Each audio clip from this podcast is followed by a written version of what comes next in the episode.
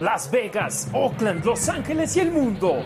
Donde haya alguien con los colores negro y plata, ahí está la Nación Raider. La franquicia más trascendental en la historia de la NFL. Como los malosos, ninguno. Arrancamos la Nación Raider con Harry Ruiz, Demian Reyes y Ricardo Villanueva. Hermanos y hermanas de la Raider Nation, ¿cómo están? Buenas noches, gracias por sintonizarnos en vivo. Una disculpa por la demora que tuvimos hace unos minutos, pero estamos ya en vivo aquí en las redes sociales de arroba la Nación Raiders. Soy su servidor y amigo Harry Ruiz y les agradezco de gran manera que estén en sintonía de este, el episodio número 34 de la Nación Raider. Como siempre, me da mucho gusto saludar a mis hermanos Demian Reyes y Ricardo Villanueva que me acompañan hoy para hablar de la victoria de los Raiders sobre Denver, sobre la previa de cara al partido frente a los Potros de Indianápolis, las esperanzas de avanzar a la postemporada y por supuesto el sensible fallecimiento de una leyenda, un ícono no solo de nuestros Raiders, sino de toda la NFL, John Madden. Demian Reyes, buenas noches, un gustazo poder conectar contigo de nueva cuenta. Buenas noches, Harry. Buenas noches, Ricardo, y toda la gente que nos, que nos escucha y nos ve. Encantado de estar aquí con ustedes. Eh, por ahí tuiteaba yo en, las, el domingo, creo que es la tercera vez desde, desde el 2002 que Raiders llega con récord ganador eh, a enero. Entonces, pues disfrutemos, ¿no? Ricardo, hay mucha gente haciendo corajes diciendo, no, ¿para qué seguir peleando? Si, ve contra quién les toca jugar, no la van a hacer. No se les puede tener contentos a todos. Yo, sinceramente, prefiero que los Raiders estén contendiendo, que los Raiders tengan, aunque sea la más mínima posibilidad de avanzar a la postemporada, que en sí, en estos momentos, prácticamente dependen de ellos. Buenas noches, ahora sí, tarde pero sin sueño, como decías, Harry. Y sí, tienes toda la razón, ¿no? Hay gente que, que no le gusta, aún así, cómo van los Raiders. Yo prefiero igual, como tú lo dices, ¿no? Mientras sigan contendiendo, mientras estén en la pelea, creo que me frisé ahí, ¿verdad? No, es que es Harry se fue, sí te escucho. Ok, va, mientras esté en la pelea, pues igual, ¿no? Yo, yo, yo estoy, estoy, eh, estoy con el equipo. Creo que mientras haya partidos que jugar, hay oportunidad, obviamente. Y los Raiders dependen de ellos, afortunadamente, y tienen que ganar. No hay de otra. Eh, hay muchísimo de qué hablar. Hoy fue una semana bastante movida. Entonces, pues te dejo, Harry. Sí, ahí me escuchan, ¿verdad? Te escuchamos, pero no te vemos. Perfecto, lejos. Pues mientras, mientras podamos hablar un poco, hagámoslo así. Los Raiders, una victoria que, pues, contra los Broncos de Denver se esperaba. Se necesitaba un triunfo que los mantiene con vida en estos momentos en la postemporada en cuanto a poder acceder a ella. Demian, ¿qué fue lo que más te gustó de este triunfo de los Raiders? Dos cosas, el ataque terrestre y el control que Raiders tuvo en todo el partido. Si, no hay esos intercambios de balón, si no hay esos tres intercambios de balón, yo creo que el marcador hubiese sido abultado. Eh, si no abultado, por lo menos por lo que está mostrando Denver, por lo que estaba mostrando la defensa de Raiders.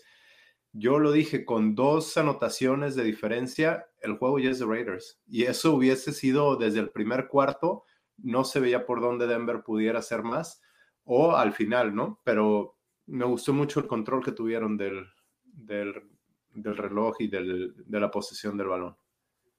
Ricardo, ni en nuestros sueños más guajiros nos pudimos haber imaginado en detener a Melvin Gordon y a Javante Williams a menos de 20 yardas terrestres. Esto a pesar de no contar con Jonathan Hankins, que es tu tackle defensivo especialista en contra del ataque terrestre.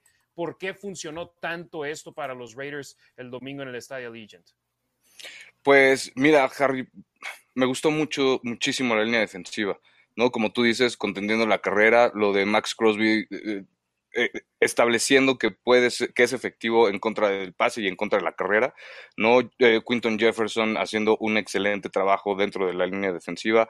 Entonces, cuando tienes eh, cuando tienes eso en tu línea defensiva, que es lo que le había faltado a los Raiders, ¿no? De tener la carrera, pues funciona, ¿no? Fue un juego bastante cerrado, pero al final de cuentas los Raiders lo supieron definir y pues quedó con la victoria, ¿no? Sin duda alguna. Y si bien la ofensiva no fue lo explosivo que se fue contra Denver en la semana número 6, los Raiders de Las Vegas lograron hacer una gran labor saliendo del medio tiempo en cuanto al ataque terrestre. Demian, la línea ofensiva, eh, Josh Jacobs, lo que lograron hacer en esa segunda mitad fue, voy a decir increíble, pero también inesperado. Fue el partido más productivo en la carrera de Josh Jacobs, empatado con el juego contra Cleveland del año pasado, 129 yardas. Yo lo tenía como, ah, sí, eh, Sí, con 129 yardas en 27 intentos, 4.78 por acarreos. Y lo que yo tenía es que el segundo mejor promedio de la temporada cuando corre más de, en más de 10 ocasiones. Oye, y espérame, perdón que te interrumpa, pero decías que detuvieron el ataque terrestre de, los Broncos por menos de 20 yardas. Pues realmente detuvieron a Javonte Williams y a Melvin Gordon. Solo tuvieron 8 yardas ellos. Las otras 10 fueron de Drew Locke. Así es, sí, lo de la defensa de los Raiders, increíble. La unidad comandada por Gus Bradley solo permitió esas 18 yardas por tierra en 16 acarreos durante este partido. Menor cantidad de yardas terrestres que han recibido los Raiders desde el 21 de diciembre del 2014, cuando los Bills de Buffalo solo consiguieron 13 frente a los malosos. Siete años tuvieron que pasar para una actuación así de dominante en contra de un ataque terrestre que es uno de los mejores de la liga, tanto, el noveno. tanto Gordon como Javante Williams, cada uno con más de 750 yardas por tierra. Eh, increíble lo que habían hecho de cara a este juego y los Raiders los pararon en seco y no es como si tuvieran a un quarterback como Aaron Rodgers donde no, donde buscaron pasar el balón en lugar de correrlo porque tienes a un Aaron Rodgers.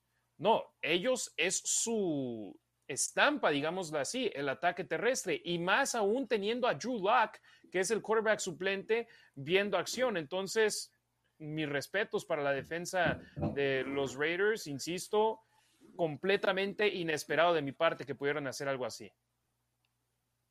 De acuerdo, de acuerdo. Excelente la defensa, insisto, me gustó muchísimo la defensa y funcionando en los momentos claves, ¿no? Igual, eh, los equipos especiales también bastante bien, entonces lo mismo de siempre ese balance, ¿no? Creo que, creo que es lo que le da la victoria.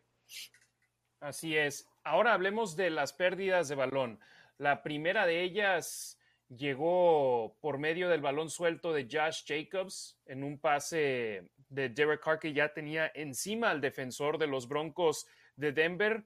Jacobs, demasiado casual la manera en la cual agarró el balón y a una mano como que la quiso hacer demasiado de lujo y ahí acabó yéndose de su mano derecha, recuperado por la defensa de los Broncos de Denver y de ese balón suelto anotaron un gol de campo. Los Raiders ganaban 7 a 3, la ventaja disminuyó a 7 a 6. Ahí por lo menos no les costó tan caro esa pérdida de balón, pero Jacobs necesita tener más cuidado con el ovoide ahí. De acuerdo.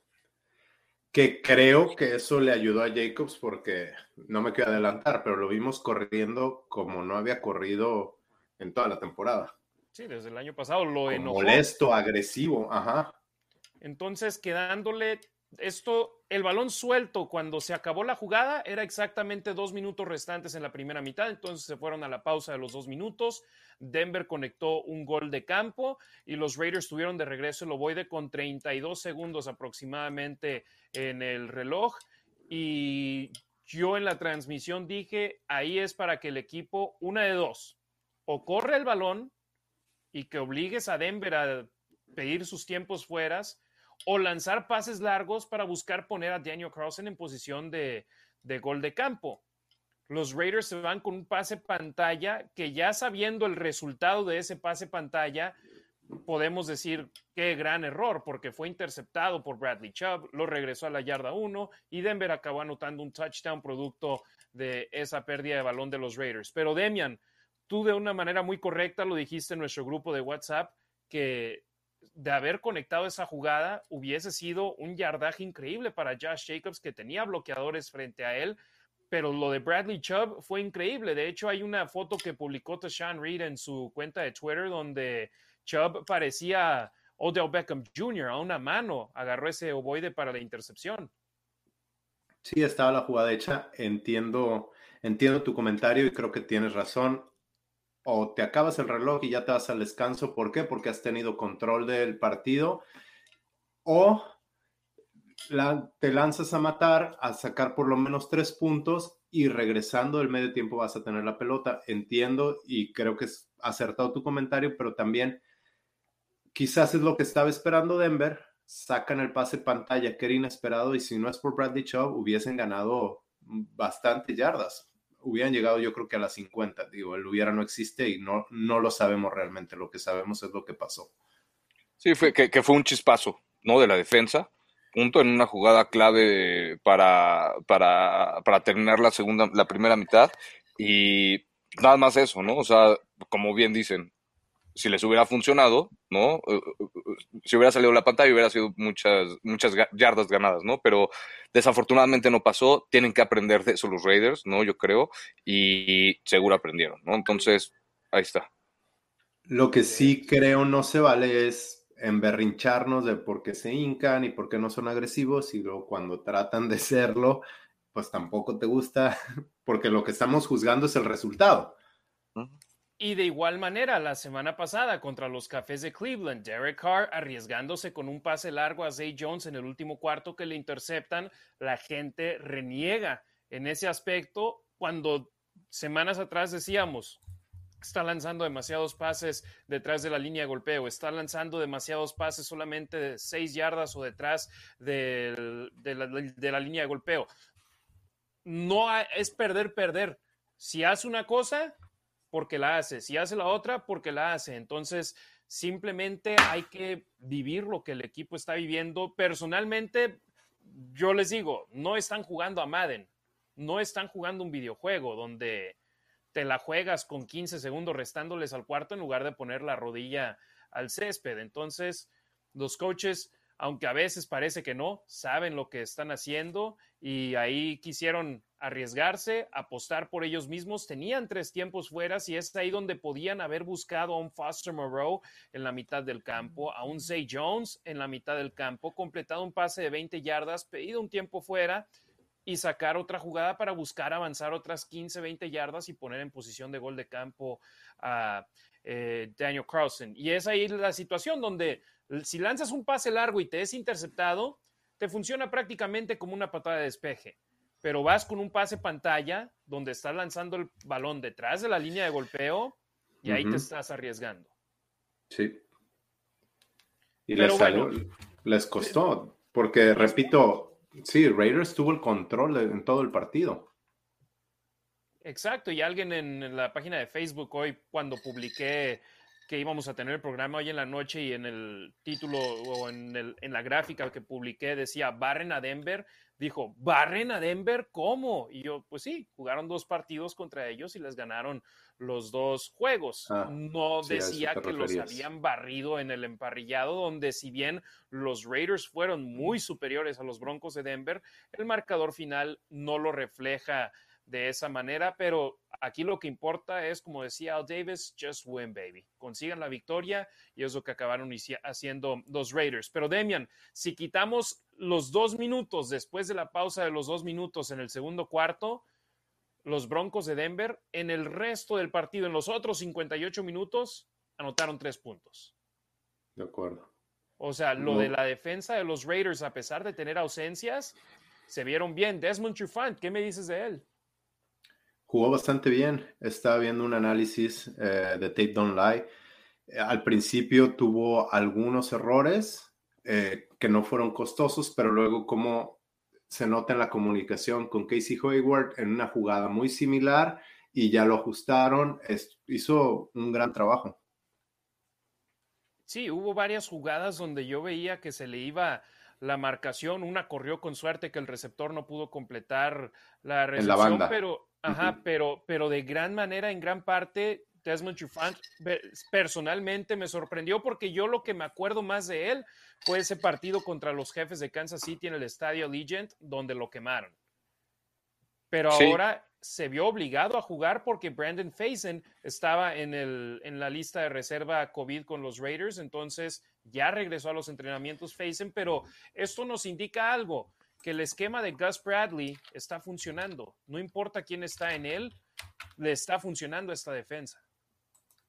Es correcto. Y, y, estuvo, como, como dicen, ¿no? O sea, estuvo, estuvo el tiro. es, Drew Lock, eh, estoy viendo que le tiró, fue al, al, corner que más le tiró, ¿no? Le tiró más de, le tiró 10 veces y le completó nada más 7 pases. Eh, que la verdad es que hizo muy buena chamba para lo que se esperaba, ¿no? Como dices, Harry. Igual a mí me sorprendió que, que encajara, que encajara bien y, y que hiciera bien así su trabajo, ¿no? Les pregunto a ustedes sobre Max Crosby, su primera captura de mariscal de campo desde la semana número 6, la tuvo en el primer cuarto del partido frente a los Broncos de Denver. Cuatro de sus seis capturas de mariscal de campo de esta campaña 2021 fueron frente a este equipo de los Broncos, pero no hay que dejarnos ir solamente por las estadísticas que vemos en, en los libretos. Max Crosby está teniendo uno de los mejores años, no solamente de su carrera, que sin duda lo está viviendo así, sino de cualquier jugador en la liga en este 2021. Sí, eh, yo no, no siento que haya sido necesariamente crítico de Max Crosby, sino simplemente más realista las expectativas o como lo veía Raider Nation después de su primer año y lo comparaban con Khalil Mack. Definitivamente para mí, creo que para muchos no lo era, o cuando decían es que él debió de haber sido el novato defensivo del año en lugar de Nick Bosa, bueno, fue uno de los Bosa, ajá. No, a Max Crosby no, no estaban, los, los coordinadores defensivos no tenían que hacer un esquema para frenar a Max Crosby en ese momento. Ahora, y tuvo muchas capturas, ahora no está teniendo las capturas y ahora sí es muy disruptivo, ahora sí es bueno contra el ataque terrestre, no es espectacular, no es Khalil Mack o no es otros, otros jugadores que son muy buenos contra el ataque terrestre, pero es bastante decente y de hecho tuvo una super jugada donde se va por fuera del ala defensiva, viene la trampa, todavía va por fuera y agarra el corredor cuatro o cinco yardas atrás. Y eso no es de técnica, es simplemente las ganas, la velocidad, eh, los skills, ajá, el instinto que tiene, está jugando como un monstruo y merece el contrato que no se le dio a Khalil Mack. Ahora sí lo merece. Yo creo que el siguiente año, después de esta, de esta temporada, va a recibir un contrato choncho. Y Ricardo, de hecho, si vemos la captura de mariscal de campo que tuvo, él empieza por el ala, por el costado izquierdo, después acaba yéndose por el centro y le llega por detrás a True Luck. Max Crosby hombre, está haciendo una figura para esta defensa de los Raiders y puede ser de esos bloques en los cuales construye el equipo y lo mejor son las relaciones que tiene el equipo. Vimos esa relación creciendo con Yannick Ngakwe en la pretemporada desde que llegó al club y es más, recuerdo que en la pretemporada había gente diciendo, no, el titular en esa posición es Cleveland Farrell y ya después entra Max Crosby en ciertas jugadas. En esos momentos, Max es titular súper indiscutible de los Raiders. Así es, en la jugada del sack que comentabas, ¿no? Justo eso, cómo recorre toda la línea ofensiva, ¿no? De izquierda a derecha, termina por el centro. Y, todo ese tiempo que tuvo Locke para tirar, en todo ese tiempo, si, si, nos fijamos en Crosby, él obviamente no quita la mirada del coreback, ¿no? De alguna forma va conteniendo, va conteniendo, y en cuanto ve la opción, aprovecha para, para llegar al coreback. Entonces, es eso, e, esas, esas skills, esas, e, esa inteligencia que muestra, eso, el saber en dónde está parado, todo eso que, que le ha ayudado eh, en el campamento que tuvo con los otros veteranos, ¿no? Desde cómo se preparó con pretemporada, desde ese eh, precampamento que tuvo con Ngakwe, ¿no? Esa mancuerna que han hecho, que es trabajo desde, desde meses, ¿no? E, es lo que hemos dicho, ¿no? Ellos lo dijeron que iban a ser la mejor pareja. Ahorita Crosby ahí va, ¿no? O sea, la verdad es que eso, la temporada que está teniendo es, es fenomenal y creo que sí, creo que sí le deberían de, de dar el contrato que merece y obviamente empezar a hacer ese tipo de esquema defensivo con base a lo que aporta Max Crosby a la, a, la defensiva, ¿no? Entonces, bastante, bastante bien lo de Crosby para mí también.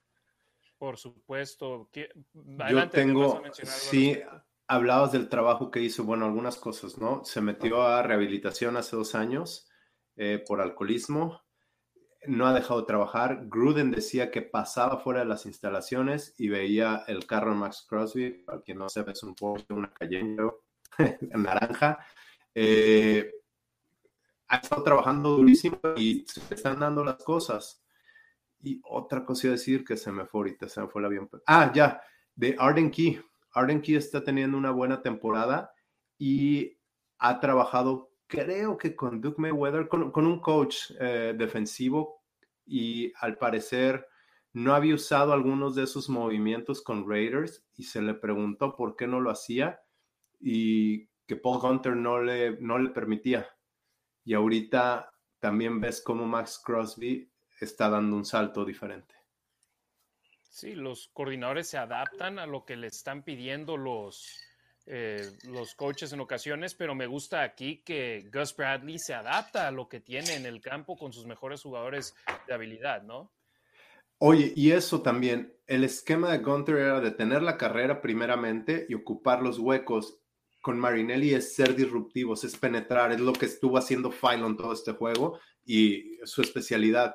Y ahora con, lo decía yo el año pasado, cuando, cuando se fue Gunter, decían, bueno, dejar a Marinelli de coordinador defensivo, que sí se quedó, pero realmente contratarlo como coordinador defensivo, yo decía, bueno, sus resultados, la línea defensiva es peor que como era con uh, Buckner. Eh, pero te das cuenta cómo como ahora Marinelli sí está haciendo lo suyo, lo que le gusta hacer y que los deja penetrar, que va con el esquema de Gus Bradley y con, y con Gunter, Marinelli no podía o no le permitían hacer lo que, lo que él sabe hacer o lo que le pide a sus jugadores. Exacto. Y antes de hablar de otro aspecto de este partido, le agradecemos a todo mundo que nos está viendo en estos momentos en Facebook, en YouTube, en Twitter, en las redes sociales de arroba la Nación Raider. Gracias a todos aquellos que ya han compartido esta publicación en sus grupos de Facebook, en sus, en sus muros, que le han dado retweet en la página de Twitter, que lo han compartido en YouTube, que le han dado like al video de YouTube. En cuanto acabemos de hablar de este partido, vamos a leer algunos de los comentarios que nos han dejado aquí en nuestras redes. En la página de Twitter, lamentablemente, a pesar de que ya estamos en otra plataforma, al parecer Twitter ya no va a permitir tener comentarios en vivo en sus páginas, así que déjenlo como una respuesta, ya sea la publicación directa del video en el cual nos están viendo en Twitter o eh, simplemente arrobenos, arroba la Nación Raider, arroba los Raiders Info, arroba Rasgit. Aquí, si nos están viendo en vivo, los ven en nuestra, en nuestra publicación. Entonces, déjenos un comentario y ahorita revisaremos también las cuentas de Twitter. Esa primera serie del tercer cuarto me dejó con el ojo cuadrado. Josh Jacobs, siete acarreos, 57 yardas y cierran con un acarreo anotador de Peyton Barber. Mis respetos para la línea ofensiva, mis respetos para Josh Jacobs, que no sé qué fue lo que sucedió, pero se vio como el Josh Jacobs de antaño del 2019 sobre todo, con esos cortes, con esa manera de poder penetrar los huecos que abría la línea ofensiva y sobre todo el yardaje después del contacto, que es lo que nos hacía falta en esta campaña de Josh Jacobs. Así es, yo creo que, los Raiders salieron, obviamente les ha de haber ardido muchísimo, muchísimo esa última serie ofensiva del segundo cuarto, ¿no? Y saliendo con esa mentalidad eh, de que tenían que hacer algo, ¿no? De que se habían visto superiores durante la primera mitad y que tenían que establecer que estaban en casa y que tenían que ganar, ¿no? Les faltaban nada más dos cuartos, estaban jugando casi casi los playoffs, ¿no? Y, era juego divisional, entonces tenían todo en la línea, creo que salieron con esa mentalidad, la línea ofensiva por fin se decidió un poquito a bloquear, ¿no? En esa primera serie ofensiva, Jacobs corrió por la izquierda, corrió por la derecha, corrió por el centro, ¿no? En todas consiguió más de tres yardas y bastante bien, o sea, igual e, esa primera serie ofensiva, la verdad es que también me sorprendió. Pues yo creo que fue un trabajo de ambos, porque si te acuerdas cómo Peyton Barber de alguna manera conseguía esas, pues más de tres yardas cada vez que le daban la pelota, en los partidos anteriores estaba consiguiendo ocho o nueve yardas, y ahora creo que Jacobs también con los shoulders paralelos a la línea scrimmage y hacer que lo tacleen y hacer pagarle el precio al que, al que quisiera taclearlo. Me gustó, me gustó cómo lo hizo.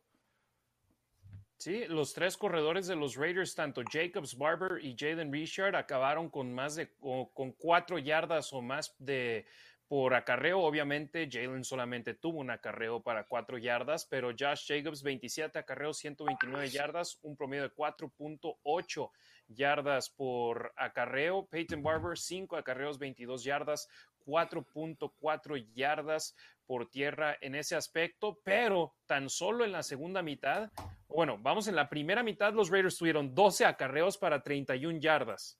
En la primera serie del tercer cuarto superaron ya esa producción terrestre y en total en la segunda mitad tuvieron 28 acarreos para 129 yardas y una anotación por tierra los corredores de los Raiders. Esto te habla que cuando quieren, pueden. La cuestión es que lo hagan y lo hicieron contra una muy buena defensa de los Broncos de Denver, que era una defensa top 10 en todos los aspectos. Cuando hablamos aéreo, terrestre y total, la defensa de los Broncos era una de las mejores de la liga y lo dijimos en la previa la semana pasada. Son una defensa de élite y los Raiders lograron hacerlo contra ellos. Y lo mejor, Demian, te abrió el play action para cuando lo, lo buscaste. Como la última jugada del partido, ¿no? Efectivamente, ¿y cómo se llegó a esa última jugada? O bueno, primero otra pérdida de balón de los Raiders. Eh, en esta ocasión, un balón suelto de Derek Carr, le llegó la captura por detrás y esto lamentablemente ya se está haciendo costumbre, Demian, donde si te le pegan a Carr, hay desde hace mucho. posibilidades de balón suelto, ¿no? Sí, desde hace mucho, en cada sack, y no sé cómo ustedes lo vean, pero yo me acuerdo un sack de Crosby a Mahomes, y Mahomes tiene la bola así, le pegan y no se le cae la pelota. Y Carr, no, creo que tenía las dos, las dos manos en la pelota, pero está tratando de extender la jugada, y ahí es parte también saber, saber o sea, tener un feel del, del, partido, saber contra quién estás jugando, cómo va el partido. No necesitas lanzar una pelota de 50 yardas y, tratar de meterle 30 puntos más a, Denver, como lo dije al inicio de la transmisión.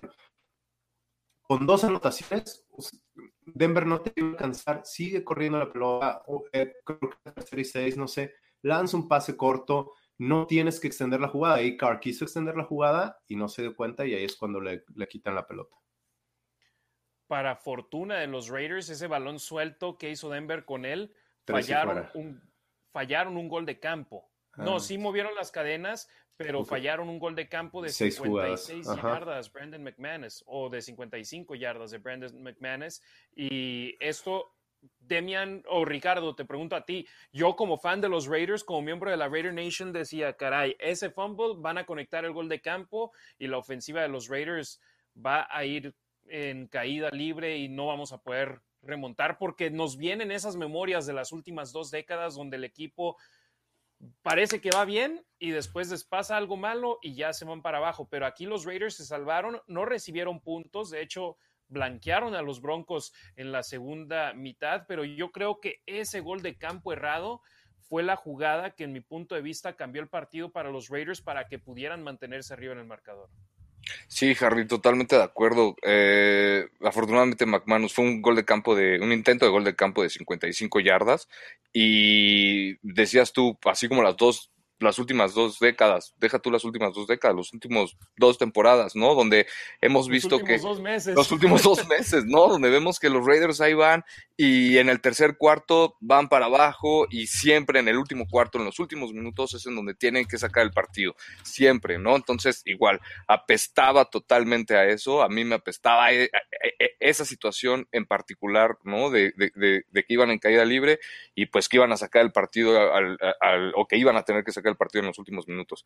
Afortunadamente no fue así, McManus erró el, gol de campo y, creo igual, ¿no? Fue clave para, para ese tercer cuarto y aprovechando además que los Raiders le bajaron muchísimo tiempo al reloj en ese tercer cuarto, creo que en total fueron como nueve minutos, ¿no? Entonces, obviamente, eh, y eso es por correr la bola, ¿no? Entonces, es todas las implicaciones de correr bien la bola, lo, hemos dicho durante varios programas, ¿no? Que los Raiders de alguna forma tenían que establecer la carrera para después abrir las otras posibilidades del play action, etcétera, etcétera. Y ahí está. No, afortunadamente lo hicieron, en el tercer cuarto les funcionó bastante bien y lo de McManus eh, funcionó todavía mejor para los Raiders. Sí, y en el segundo cuarto había conectado ya uno de 55 yardas, eh, o en el, perdón, en el primer cuarto conectó uno de 55 yardas y ese ya había empatado su marca personal del año. Y ahora lo bueno es que el segundo, ahí sí lo falló. Pero Demian, adelante, adelante. Sí, Denver solo tuvo la pelota en tres ocasiones en la segunda mitad y una de ellas fue debido al, al fumble. Dime. Exacto. Sí, no, y de hecho, los Broncos de Denver en la segunda mitad, 17 jugadas a la ofensiva, 62 yardas. Eso te habla del gran papel que hizo la defensa de los Raiders. Y es más, en cada una de sus series ofensivas movieron las cadenas una vez. O sea, mm. tres, tres primeras oportunidades en la segunda mitad, ningún tres y fuera y aún así la defensa pudo hacer un gran papel. Y es por eso que no puedes medir a una defensa por el, el, número de capturas de mariscal de campo o el número de intercepciones que te genera, porque en este partido los Raiders no generaron turnovers con su defensa en el campo, pero la manera en la que jugaron el partido es completamente diferente y es por eso que cuando lees nada más estadísticas para hablar de un partido, estás mal. Necesitas ver un juego para saber la historia completa de un partido y en este los Raiders fueron dominantes. Tuvieron dos capturas de mariscal de campo, una en el primer cuarto y una en el último cuarto, que en mi punto de vista esa fue la jugada más importante del partido. Cuando Quentin Jefferson capturó a Drew Lock, era tercera y diez. Y en mi punto de vista, los Broncos, de haber acercados un poco más al marcador de la primera oportunidad, era territorio de cuatro downs para ellos. Pero al ser captura de mariscal de campo de Q de Quentin Jefferson, los Raiders lograron con ello hacer que los Broncos despejaran el ovoide y poder drenar el reloj. Totalmente de acuerdo. Te digo, por eso, en mi punto de vista, la jugada más importante del partido fue esa, la captura de mariscal de campo de Quentin Jefferson para ponerle candado a la victoria, mandando al campo de nueva cuenta a la ofensiva de los Raiders. Ahora los malosos de nueva cuenta, o bueno, tú quieres hablar de esa jugada en tercera y dos de los Raiders, ¿no, Demian? Donde ya obligaron a quemar sus dos tiempos fuera restantes los Broncos con dos acarreos, donde Nada más podían detener el reloj una vez más con la pausa de los dos minutos y un poquito arriesgada, porque si no te sale el pase, si acaba siendo un pase incompleto, como pasó en Dallas, acabas potencialmente dejándole tiempo en el reloj a tu rival para poder darle la vuelta. Pero los Raiders se sentían cómodos en lo que hicieron, que fue un pase con la, tras la finta de acarreo a Jacobs, lanzaron un pase a Foster Moreau que estaba completamente abierto. Sí, bueno, al principio les, dieron la pelota con 3.54 por jugar, entonces fue una ofensiva de, de cuatro minutos, de ocho jugadas, contando los, las veces que se hincaron, pero Raiders movió la pelota bien, estaban corriendo bien la pelota, no los podían detener, entonces en tercera y dos hacen el play action, como dices, arriesgado, pero también iban ganando no por un gol de campo. Entonces, Denver, que... por cuatro. Ajá, Denver que en casi 60 minutos la ofensiva solo te había metido tres puntos. Digo, sé que el touchdown fue un acarreo de una yarda, pero realmente no te habían movido la pelota. Te puedes arriesgar, ¿no? Porque tenían que meter siete puntos de alguna manera. Lo, lo peor que podía pasar es no completas, pateas y que te avancen 90 yardas. Sí, y no por una jugada así ya vamos a decir que, todo está solucionado en cuanto a la manera en la que juegan los Raiders a la ofensiva en un partido, pero muy buena selección de jugada por parte de Greg Olsen, que Derek Carr dijo que esa jugada fue 100% Greg Olsen el que la eligió. Correcto, ¿no? Y, y, me gusta mucho e, este estilo de los Raiders, ¿no? Cerrando la primera, la primera mitad agresivos, cerrando el partido agresivos, ¿no? Cuando igual pues, no les costaba, si venías bien corriendo la bola, pues no te costaba hacer otra zona, ¿no? Para ganar e, esas dos yardas, hacer el primero y diez, ¿no? Los Raiders cerrando agresivos, es lo que me, es lo que me ha gustado, ¿no? Ese play action y, y haciendo un, no sé, o sea, teniendo lo que tú dices, Harry, muy buena selección de jugadas. Me gustó mucho cómo cerraron, a pesar de que les falló en la primera mitad, ¿no? Pero la, eh, segunda mitad cerrando agresivos, pues logró eso, ¿no? Que Denver quemara los tiempos fuera y vámonos. Otros datos interesantes tras este partido, Josh Jacobs superó a Marcus Allen en cuanto a yardaje por tierra en las primeras tres temporadas de sus carreras con los Raiders. Jacobs lleva al momento 2.892 yardas en 41 juegos contra las 2.879 yardas que Allen tuvo en la misma cantidad de duelos durante sus primeros tres años como profesional. Entonces, no puede decir la gente, pues sí, agregaron un partido más esta campaña, es por eso que Jacobs pudo tener mejor producción que Marcus Allen en sus primeros tres años. No, en estos momentos, tras los tres años que disputó Allen, en esos tres años, sus primeros tres, tuvo 41 juegos. Y al momento, Josh Jacobs lleva 41 partidos y consiguió 13 yardas más que Marcus Allen. Insisto, como lo dije el lunes en el programa de la Nación, no estoy diciendo que Josh Jacobs sea mejor que Marcus Allen, pero lo que ha hecho el novato de los el que fue novato de los Raiders en el 2019 ha sido tres, dos muy buenas temporadas y esta campaña donde lamentablemente las lesiones le han pegado y aún así pudo tener este partido donde se echó el equipo a los hombros. Y ahí podrías ajustar por época, ¿no? Porque ahorita se juega más al ataque aéreo que, que en esa época. Entonces, en esa época se esperaba más o los corredores tenían mejores temporadas de las que tienen ahorita. Muy buen dato también. Y, hablando de eso, perdóname, Harry, no sé si ibas a decir también lo de Renfro, ¿no? Sí, eh, Hunter Renfro, 92 recepciones ya en esta temporada, dos, entre, en la temporada 2021, tercer receptor en la historia de los Raiders con por lo menos 92 recepciones en una campaña. Tim Brown, Jerry Rice, los otros dos, está a solamente 12 recepciones de igualar la mayor cantidad de recepciones por un receptor abierto en la historia de los Raiders. 104 tuvo Tim Brown en el 97 y también eh, Hunter Renfro cuando consiga sus siguientes tres recepciones en esta temporada eh, va a ser apenas el séptimo jugador en la historia de la NFL drafteado más allá de la quinta ronda en tener 200 o más recepciones y 2.000 o más yardas entre sus primeras tres temporadas en la NFL. Increíble lo de Renfro, ¿no? Ya poner a Renfro en la misma oración que Jerry Rice y Tim Brown, o sea, ya, ya es algo, ¿no? Híjole, y no lleva nada en la liga. Entonces, bastante, bastante impresionante. mi jugador favorito a la ofensiva, definitivamente.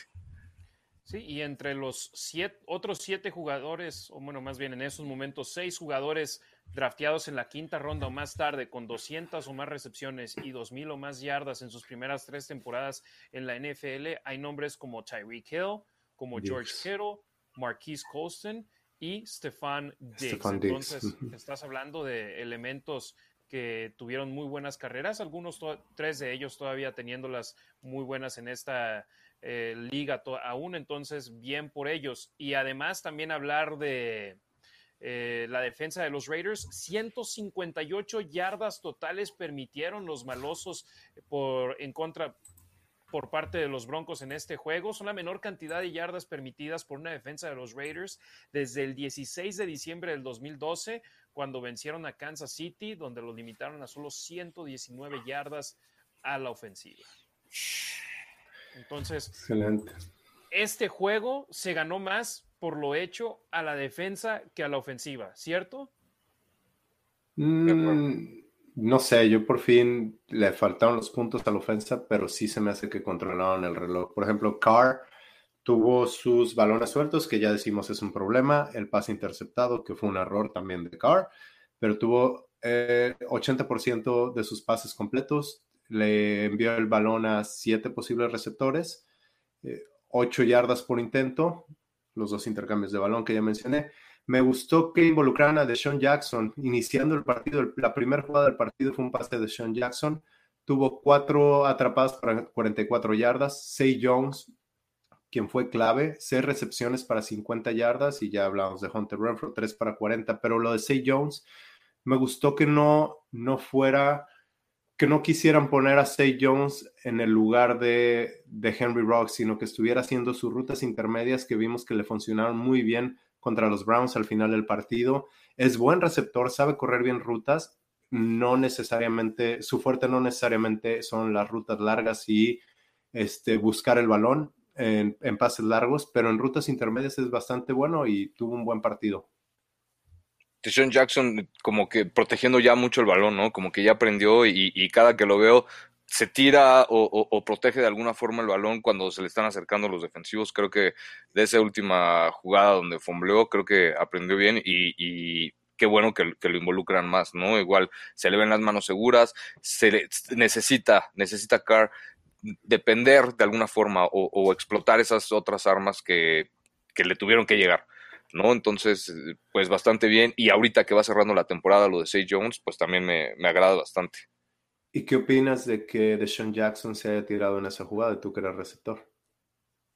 Pues mira, es lo que te decía. Explícame, o explícale a la gente, porque yo, yo lo entiendo porque lo hizo. Era, perdóname, Demian, no me acuerdo muy bien de la jugada, solo me acuerdo que... Un pase de 15, 20 yardas y tenía dos, tres, dos, tres defensivos encima de él. Y en lugar de ir a tomar el golpe, el tacleo, simplemente se venció. Ajá. Mm. Pero ¿qué, iba, ajá, ¿qué iba a ganar? No arriesgas la bola. No, no arriesgas la bola, te proteges. Exacto. El, cuerpo. ¿Qué hubiese ganado? ¿Qué hubiese ganado? ¿Media yarda?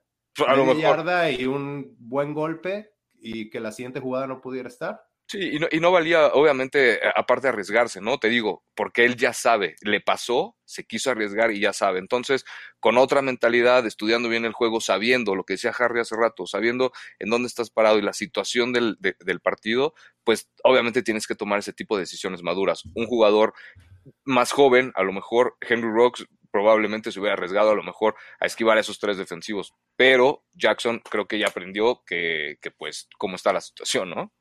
No, y es que en el fútbol en México te enseñan que aunque peses 80 kilos, que le tienes que ganar al cuate que está enfrente tuyo, que pesa 120 kilos, y no seas, ya saben, las, las palabras altisonantes que se usan, y es que le tienes que ganar, intentar, no vas a ganar nada. Tienes que ser inteligente y jugar tu siguiente jugada. Así es, totalmente de acuerdo. Eh, otro jugador que tuvo una marca personal fue Foster Moreau, que tuvo en total 67 yardas en este partido, las últimas 28 en la recepción del pase de Derek Carr para sellar la victoria del conjunto negro y plata. Y hay que mencionarlo, Darren Waller de nueva cuenta no vio actividad, cuarto partido consecutivo fuera por la lesión de rodilla que sufrió en el juego contra los Vaqueros de Dallas el día de acción de gracias. Ya más de un mes los Raiders sin Darren Waller en esos juegos, dos ganados, dos perdidos para el conjunto negro y plata. Y también, horas antes del partido, se informó que Marcus Mariota y Brian Edwards estaban descartados del juego por haber dado positivo a COVID, estaban en la lista de reserva COVID. Entonces, para Derek Carr era estar fuera otro de sus objetivos en cuanto a receptores abiertos y estar fuera el jugador que lo reemplazaría en caso de una lesión que fue qué fue lo que sucedió después del fumble de Derek Carr fue a la carpa de atenciones médicas y todo apuntaba a que no iba a volver al campo. Para fortuna de los Raiders todos aquellos que dicen que no, que no tiene agallas, que no tiene valentía, que no siente los colores, que todo eso, a pesar de tener esa lesión de que en aquel entonces y en la noche del partido dijeron que fue lesión de pecho y creo que ya ahora ya ha sido cambiada esa situación. Eh, los Raiders. A costilla. A costillas, exactamente. A lesión de costillas, lo siguió en el emparrillado y es más, una de sus primeras jugadas en el último cuarto fue un acarreo, donde estaba siendo perseguido. ¿Mandé? Ah, bueno, el, el, quarterback sneak y después de esa también, que fue cuarta y una, me parece, o tercera y mm. una, y después también acabó corriendo hacia el costado izquierdo donde lo iba persiguiendo un linebacker y parecía que a lo mucho iba a regresar a la línea de golpeo y logró avanzar cinco yardas corriendo Derek Carr. Entonces, Mariota no estaba disponible, hasta escuché ya después de la transmisión del partido cuando lo volví a ver, el analista que me parece era Tiki Barber dijo ya tiene el casco puesto Nathan Peterman, nuevo quarterback para los Raiders. Y ahí va Derek Carr. Lesionado y todo, siguió en el campo el mariscal de campo de los Raiders, que ahora ya por tercera vez en su carrera tiene a los Raiders con por lo menos ocho victorias.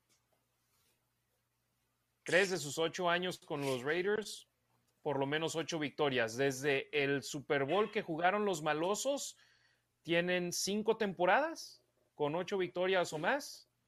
Y Derek Carr ha sido el quarterback. Que Una de Tom Cable, la de Jackson, Hugh Jackson. Hugh Jackson, y estas tres, ¿no? La, de, Jack, Del Rio. La de, Jack Del Rio. Sí, que ha sido la única con marca ganadora para los Raiders desde que jugaron en el Supertazón frente a los Bucaneros de Tampa Bay. Y yo sé, no tiene Derek Carr el equipo donde lo queremos aún, pero ¿qué prefieres? ¿Alguien que no sabes qué te va a dar o seguir con potencial? Y, y se le va armando el equipo alrededor. Pero bueno, ya hablaremos de eso un poco más adelante. Ya dimos datos del encuentro. Buena victoria para el conjunto Raider de los Raiders. No fue aplastante en cuanto al marcador, pero sí por la actuación en el emparrillado. Fue un equipo muy superior al de los Broncos de Denver. ¿Algún comentario final antes de leer los comentarios de nuestra familia de la Raider Nation que nos está sintonizando en las redes sociales? Vamos a escucharlos, Harry.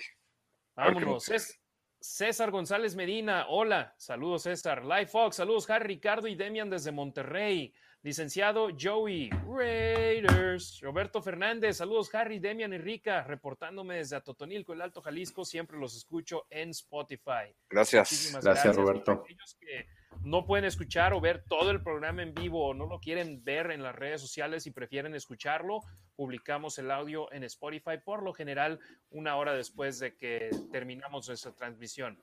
Spotify, Apple Podcasts y demás plataformas donde escuchen su contenido en las redes sociales. César Tejeda, hola, buena noche. Harry, Ricardo y Demian, saludos desde la Raider Nation, Guadalajara. Luis Reyes, hola, buenas noches, mis hermanos, un gusto. Gabriela Ruiz, saludos a mi madre que nos está viendo ahora desde Perris, California. saludos. Saludos. Demian, Ricardo y Harry. Saludos. Alexa Lima, siempre nos sintoniza Alexa y siempre nos apoya. Saludos, amigos. Buenas vibras. Manuel Carrillo Murga, saludos hermanos Harry, Ricardo y Demian.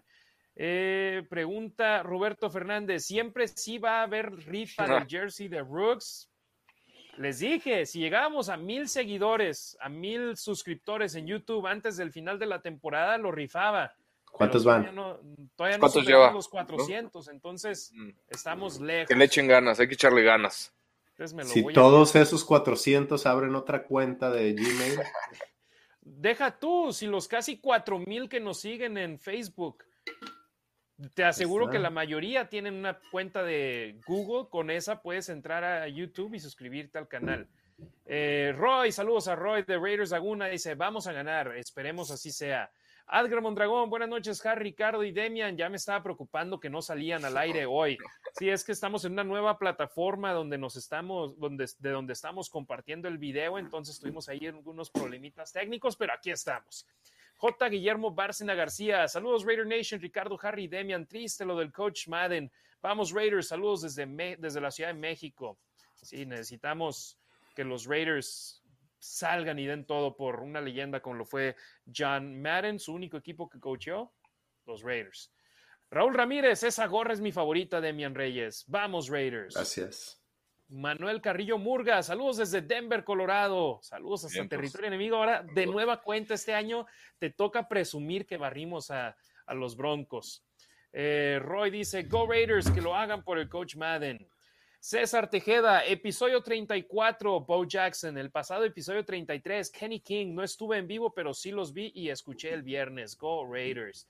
Gracias a toda la banda que si no nos ven en vivo, nos ven posteriormente. Créanme, vemos los números cuando termina el programa, pero también ya después, posteriormente, 24, 48 horas, 72 horas después, estamos viendo cuántos nos siguen y no les podemos agradecer lo suficiente que en este nuestro primer año aquí en las redes sociales de arroba la Nación Raider con este stream, sigan apoyándonos y sigan incrementando nuestros números.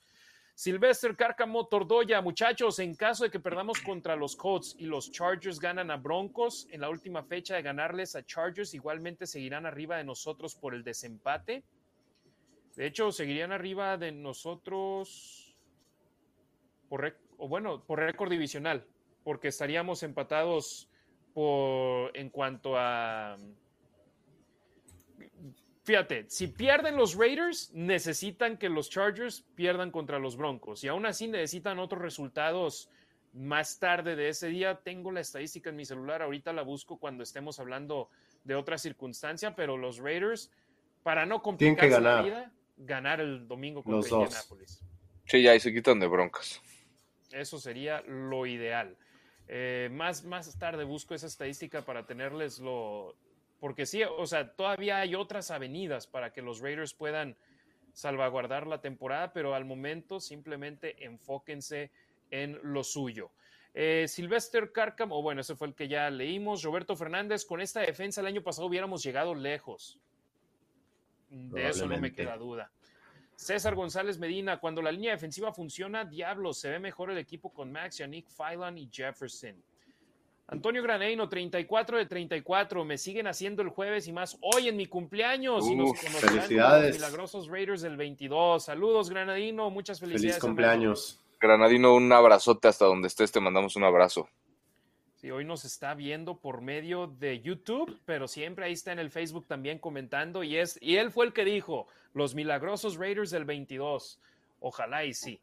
Eh, pero entiendo, en la postemporada va a ser el 2022, pero en sí los Raiders del 21, de la temporada 2021. César Tejeda, este año pasaron muchas cosas negativas, la denuncia de Gruden, el asunto de Ruggs y ahora el fallecimiento de Madden. 2021 fue un año con muchas cosas que afectaron, pero ya casi se acaba. Roberto Fernández, Demian Harry, Ricardo, ¿qué les han parecido las actuaciones de Diablo, de Divine Diablo? Bien, sólido, me gusta. La semana pasada hicimos un análisis un poco más completo de él, pero bien.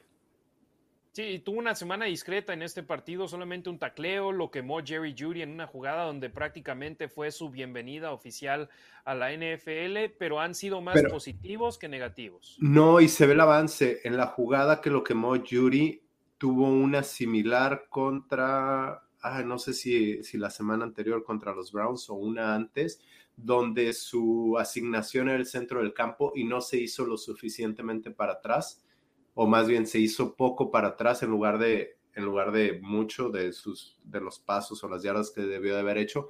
Esta vez sí lo hizo, pero le faltó como una yardita más para que no le completaran ahí atrás. Pero, eh, pero ahí va, ¿no? La, verdad Ajá, o sea, hizo el ajuste. Exacto, exacto. Ahí va, y creo que aparte le ayuda, ¿no? Que esté compartiendo los snaps, que esté dentro del campo con Perryman, ¿no? Que el jugadorazo que ha sido Perryman para la defensiva de los Raiders, entonces que, que tenga ese tipo de apoyo y que, y que salga con esa mentalidad de, pues, el, el siguiente hombre, ¿no? Next man up, tiene que ser el que saque la chamba y pues ahí está, ¿no? Compartiendo snaps o bueno, más bien jugando al mismo tiempo con Perryman, eso es a mí lo que me agrada porque creo que le ayuda también a hacer este tipo de ajustes que, decía Demian, ¿no? Va aprendiendo paso a paso y, tiene, creo que tiene las, habilidades para, para ser un muy buen linebacker. Fíjate, aquí tengo la estadística sobre lo que nos preguntaban de si, si pierden los Raiders contra Indianapolis.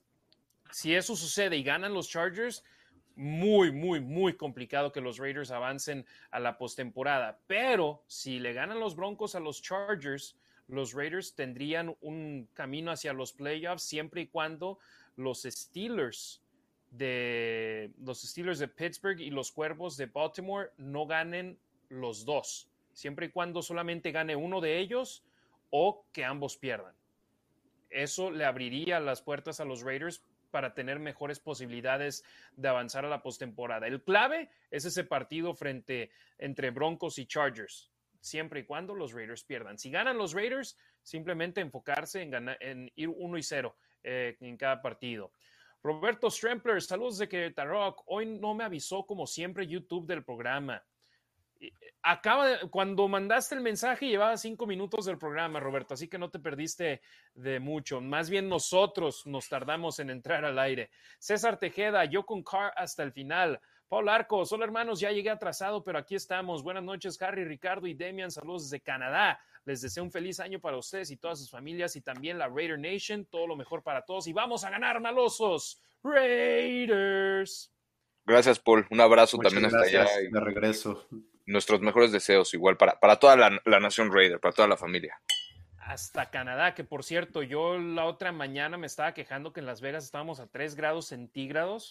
Una amiga en Canadá publicó que estaban a menos 33 grados centígrados. dije, no, yo ahí sí no, no me meto. Eh, Roberto Strempler, sé que lo hablarán, pero qué gran pérdida la del legendario John Madden. Increíble coach a su temprana edad, supremo comentarista y la imagen del mejor videojuego de deportes de todos los tiempos. Que en paz descanse. Roberto Fernández va mejorando Leatherwood, es de tenerle paciencia, va a pasar lo mismo que con Colton Miller. Esperemos así sea eso, pero también otro del que hay que hablar, y lo menciono porque comentamos un poco al respecto nosotros en nuestro chat privado precisamente hoy. Andre James, en estos momentos PFF lo tiene con mejor calificación esta temporada que Rodney Hudson. No estoy diciendo que sea mejor jugador que Rodney Hudson, pero pues los Raiders, ¿esto les valida que lo haya, se hayan deshecho de Hudson? De alguna manera sí, yo creo que el impacto que tiene Andre James en la ofensiva de Raiders de todos modos no es el mismo que tuviera Hudson simplemente por entendimiento del sistema, el entendimiento que tiene con Carr, este, las protecciones y hemos visto cómo los centros de Andre James han mejorado, pero veíamos muchos errores, no, simple, no solo de bloqueo, sino también de comunicación, de liderazgo, este, de novatez, aunque no era novato, pero sí como, como centro prácticamente. Ahí es donde yo creo que las calificaciones de PFF no, yo, creo que no te dicen toda la historia. Lo que sí es que es un estándar. Lo aceptes o no, pero te están un estándar y que no a lo mejor no. Si tú ves el video, no, vas a decir es mejor que Rodney Hudson, pero a lo mejor eso te dice, pues ahí andan más o menos. Sí, así es. No, hay, no hay mejor cosa que, ver el video. ¿no? En, en, el video ves todo ves todo y, se ha podido ver de alguna forma esa transición que ha tenido Andrew James, ¿no? De, su novatez, que decíamos que no es novato, ¿no? Pero sí como titular al menos en, esa línea ofensiva nueva, totalmente renovada, que, e, esa transición, ¿no? Creo que lo ha hecho de a poco, un poquito rápido, bien, ¿no? Eh, no, obviamente no el mejor, pero para lo que los Raiders podrían necesitar ahorita, sacando a a Hudson, ¿no? Creo que, creo que bien, ¿no? O sea, cumpliendo bastante, bastante bien. John Rodríguez, buenas noches, saludos desde Cuautitlán Izcalli, siempre escuchando a los mejores. ¿Qué posibilidades tenemos para playoffs? Pues es que depende de con qué cristal se mire, porque mucha gente ve a los Raiders súper difícil que puedan ganarle a los Chargers y a los Potros, pero volteas y ves a los Chargers y perdieron frente a los Tejanos de Houston. Los Potros han ganado seis de sus últimos siete juegos, andan encendidos, andan en muy buen nivel y van a recuperar a, a muchos de sus jugadores que están en la lista de reserva COVID. Pero si nos vamos matemáticamente por números que nos arrojan varios sistemas de postemporada, por ahí del 30% de posibilidades es lo que tienen los Raiders de avanzar a la postemporada. A ver, ahorita supuestamente según el, las proyecciones de 538, es, es una página, la, la tuiteé, ahorita Raiders tiene 16% de probabilidad. Si le pones que ganan contra los Colts, sube a 56% de probabilidad. Si gana contra, contra los Chargers, están dentro. Así de fácil. Si pierden contra los Colts, la probabilidad baja a 6%. Repito, está ahorita en 16. Si pierden, baja a 6. Si le ganan a los Chargers, sube a 11, por, no, a 12%. O sea, de 6 a 12. Nada más. Y es ahí donde necesitas que se den los otros resultados de los que hablábamos. Ya Exactamente. los Broncos se ganen a los cargadores. Eh, me parece que Miami tiene que perder uno de sus últimos dos. Y ni siquiera, ¿eh? Si los Broncos le ganan a los cargadores, nada más poniendo los resultados de Broncos, o sea, los dos de cargadores y los dos de Raiders, Raiders pierde contra Indianapolis y le gana Chargers, y los Chargers ganan, los Chargers pierden contra Denver, ahí, ahí Chargers tiene 7% si pierden contra Denver. Si Chargers pierde contra Las Vegas, Chargers se queda con eh, quedan eliminados. Sí, quedan eliminados. Ajá. Y este, pero si le ganan a Raiders, sube solo a 14%. O sea, si Chargers pierde este, prácticamente están fuera. Exacto, y es por eso que decía, los Raiders necesitarían, en caso de perder contra Indianapolis, que perdieran los cargadores y después que perdieran los acereros contra Cleveland o los cuervos frente a los carneros para mantenerse con posibilidades vivas y también hay que mantener la mira puesta en los delfines de Miami, que increíblemente primer equipo en la historia de la liga en tener tanto una racha de siete victorias como una racha de siete derrotas en la misma campaña. César Tímido Ruiz, saludos desde Fenner, California, en rumbo a Indianápolis. Primo, un abrazote. envidia. Tuvieron broncas con el clima en la autopista, le cerraron la autopista, creo que publicó en Facebook que en tres horas se movieron un total de 30 millas, pero se van a aventar la manejada desde California hasta Indianápolis, yo hubiera volado, pero bueno, ahí le meten machín de millas al, al SUV que tienen. Eh, mándame, mándame la zona, a lo mejor voy al partido. Ándale, perfecto. Ahí primeramente Dios para que se puedan conocer. Muy buena onda tanto él como su chavo que andan por todos lados. Saludos a los más tumbados. Saludos también a Cassie y a Cassandra que andaba de Grinch acá en el último partido el domingo. Axel Esaú Back. ¿Qué jugador se encargará de Taylor? Más bien, ¿qué jugador no se encargará de él? Va a ser de, de equipo y aún así va a hacer daño. Adger Mondragón, en ese último drive se pudo hacer más, quizás avanzar hasta llegar a la zona de gol de campo y al mismo tiempo ir manejando el tiempo. No sé si se refiere al de la primera mitad, ¿no? Yo creo. Yo creo, ajá. Sí, porque el otro no tiene sentido. La otra no tiene sentido. Pero sí, eh, eh, pero el último drive, ¿qué fue? Fue la intercepción. Exacto, la pantalla o se referirá a la que va previo a eso, donde fue el fumble de, Josh Jacobs. Puede ser. No, no, yo creo que la pantalla. Ahí sí nos puede decir Mondragón sobre qué, qué, se refería en ese aspecto. Anabel Lara, saludos mis hermanos, muy felices fiestas, muchas bendiciones, abrazos desde la Raider Nation Wrecking Crew CUU y los meros meros. Saludos, abrazotes hasta Chihuahua. Ricardo Delgado Padilla, buenas noches desde la Riviera Maya. Un saludo a los tres y a la Nación Raider. Roberto Strempler, Demian, como no te vas a enfermar con tantos hielos, buenas vibras. Salud. ¿Qué, si no es indiscreción, ¿qué, andas tomando, Demian? Ya nada. Era Jack and Ginger. Dije, dije, se ve de buen color. Luis Ávila, hola Harry, Demian y Ricardo, buenas noches. Los jugadores que dieron positivo pueden jugar el domingo ante Colts, por cierto, feliz año nuevo adelantado. ¿Quiénes? Eh, ¿Quieres, ¿Quieres ya meterte esa lista?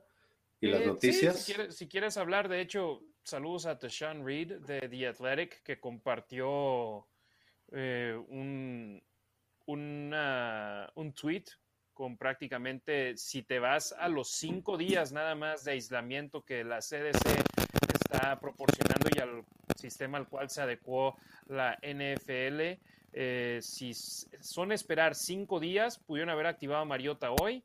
Perryman, Hayward, Wright, Littleton, Phelan y Owasso el viernes. Compton el sábado. Waller y Vickers el domingo. Nassib y Simmons el lunes.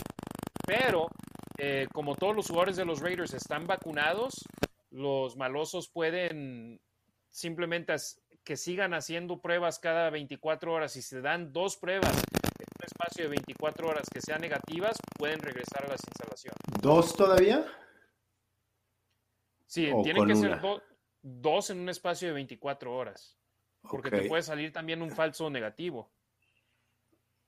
Ok, y... ¿O habías leído lo opuesto? No, no, no. Sí habías leído lo de dos, pero ya con estos cambios ya no sé si son las dos. A ver, y lo que pasó es que la CDC que es este, quien rige esto aquí en Estados Unidos, dijo que el Omicron, la nueva variante, es más contagiosa, pero no es tan severa y que después de cinco días de aislamiento, ojo, si no tienes síntomas, ya puedes continuar con tu vida con mascarilla y no hay problema. Entonces la NFL adoptó estas medidas a mitad de la semana. No fue para fregarse a Raiders, pero Evidentemente, si es para que se lleven a cabo los juegos, para que estén los corebacks titulares. ¿Por qué? Porque dinero, dinero manda. Sí, donde corrieron con suerte que el partido contra Cleveland era exclusivo del NFL Network y tenían más habilidad de poder moverlo, pero imagínate tener que mover un partido de CBS o de Fox de domingo a martes, se te hace mucho más complicada la situación en ese aspecto. Y también otra cosa que no platicamos la semana pasada, eh, Nate Hobbs, recuerdan que volvió a jugar, o bueno, no, más bien en este partido, ¿cuál semana pasada? Regresó a la acción este partido, no vio un solo snap a la defensiva Jugó solamente en equipos especiales y eso es algo de lo que hay que hablar. No solamente porque tengas cinco días y puedas regresar al roster activo significa que puedas volver a jugar y que no te haya sucedido nada. Estoy viendo Tyler Lockett, receptor abierto de los halcones marinos de Seattle, en una publicación que puso en Twitter Mike Duger dijo que Tyler Lockett se describió como muy, muy cansado, que apenas podía moverse, que el pecho le dolía, que los eh, pulmones le dolían, tenía ansiedad, vómito, que no tenía energía, que apenas podía comer, que perdió cerca de 8 libras al enfermarse de COVID y que tenía problemas para respirar. Dice, no fue divertido en lo absoluto. Entonces, Imagínate un jugador con todos esos síntomas. ¿Tú crees que por tener cinco días ya, ah, ok, ya está listo, va a poder jugar? No, puede, siempre y cuando sea sintomático. Ajá, pero en mi experiencia, y yo digo, yo no soy doctor, pero por lo que he visto por conocidos, esos son los menores de los casos ahora, y más si estás vacunado. O sea, si estás vacunado, muchísima gente eh, tienen una gripita y nada más, y ahí yo sí creo que van a ser asintomáticos. ¿Por qué? Porque son competitivos, porque están los playoffs de por medio, porque les cuesta una lana, porque es dinero que no van a ganar. Entonces, yo sí jugaría. Digo, la semana pasada aquí estuve y ustedes vieron cómo estaba enfermo. A lo mejor un poco menos o dos días después que estuve poco mejor, pero no necesariamente bien, soy asintomático y sí voy a jugar. Sí, claro. Y lo que no me parece es cómo la liga hace dos semanas cambió el reglamento y lo cambió a partir de la siguiente semana. No, esta vez fue a media semana donde Carson Wentz, ahorita nos está preguntando si va a jugar, sí puede jugar, aunque no está vacunado, cuando tenía que estar dos semanas fuera, ¿eran 15 días o 10 días fuera? 10 días, ¿no? 10 días fuera, y entonces iba a perder el partido de Raiders. Al día siguiente, Darren Waller sale positivo y él sí está vacunado y él sí se va a perder el partido de Raiders, a menos de que salga negativo. A menos que dé dos pruebas negativas porque está vacunado. Ajá, que en mi experiencia te puedes sentir muy bien, pero vas a seguir dando positivo 5, 7, 10 días. Sí, complicada la situación. Los Raiders, 12 jugadores en la lista COVID. Hoy recuperaron a un elemento que es Brian Edwards, pero acabaron perdiendo a Carl Nassib y al liniero ofensivo Jordan Simmons, me parece, hoy. Entonces, no todo es positivo en ese aspecto y los Cafés de Cleveland han ido recuperando a su equipo poco a poco. Y además, después de que das positivo, tienes 90 días. Sí, los Colts y los Cafés también, ¿no? Después de que das positivo, tienes 90 días que ya no te van a que ya no te van a hacer pruebas, entonces ya la libraste de aquí al Super Bowl. Jermaine Illuminor, guard Gardy Tackle Raiders también publicó en Twitter que se sentía mal, que si alguien tenía algún remedio. Sí, lo describió como me está pateando el trasero. Entonces, y él está vacunado. Sí. Ricardo, te interrumpimos, perdón. No, no, no, nada, e, eso, o sea, lo, dijo muy bien, lo dijeron muy bien, ¿no? De por qué se arriesgaban de alguna forma a jugar o por qué iban a decir que, que se sentían bien, pues justo por eso, ¿no? A esto se dedican, lo decía Demian, son competitivos, para eso les pagan, ¿no? Y pues si este virus le hace esto a estas personas que son profesionales, que se dedican al deporte, que se cuidan, como yo creo que, digo, no sé, ninguno de los tres nos cuidamos, ¿no? Entonces, que ellos sientan cómo les pega y que les pegue así, ¿no? Tal como lo, lo, lo, describía el receptor de, de Seattle, pues creo que es algo, algo bastante importante y, pues seguimos en lo mismo, ¿no? Hay que cuidarnos todos y pues nada más, o sea, estar muy abusados con esto. Y pues sí, obviamente la NFL no iba a permitir que, se le fueran. En un día creo que hubo más de 100, jugadores. Imagínate nada más de eso. Pero hoy, ¿a cuántos activaron? También, no sé, por ahí, por ahí, ajá, 100 jugadores. Ya se acabó la pandemia. Y equipo de prácticas los activaron. Sí, no, simplemente están, vamos a adecuar las reglas para poder terminar esta temporada y ya después ya vemos qué hacer vemos. en el 2022. Sí. Sí. alguien, Rafael dice este que si les falta el aire no les permiten jugar, que Tariq Hill la pasó mal. Sí, y esto, es, y esto es lo que pasa con este virus, es que a todos nos pega diferente.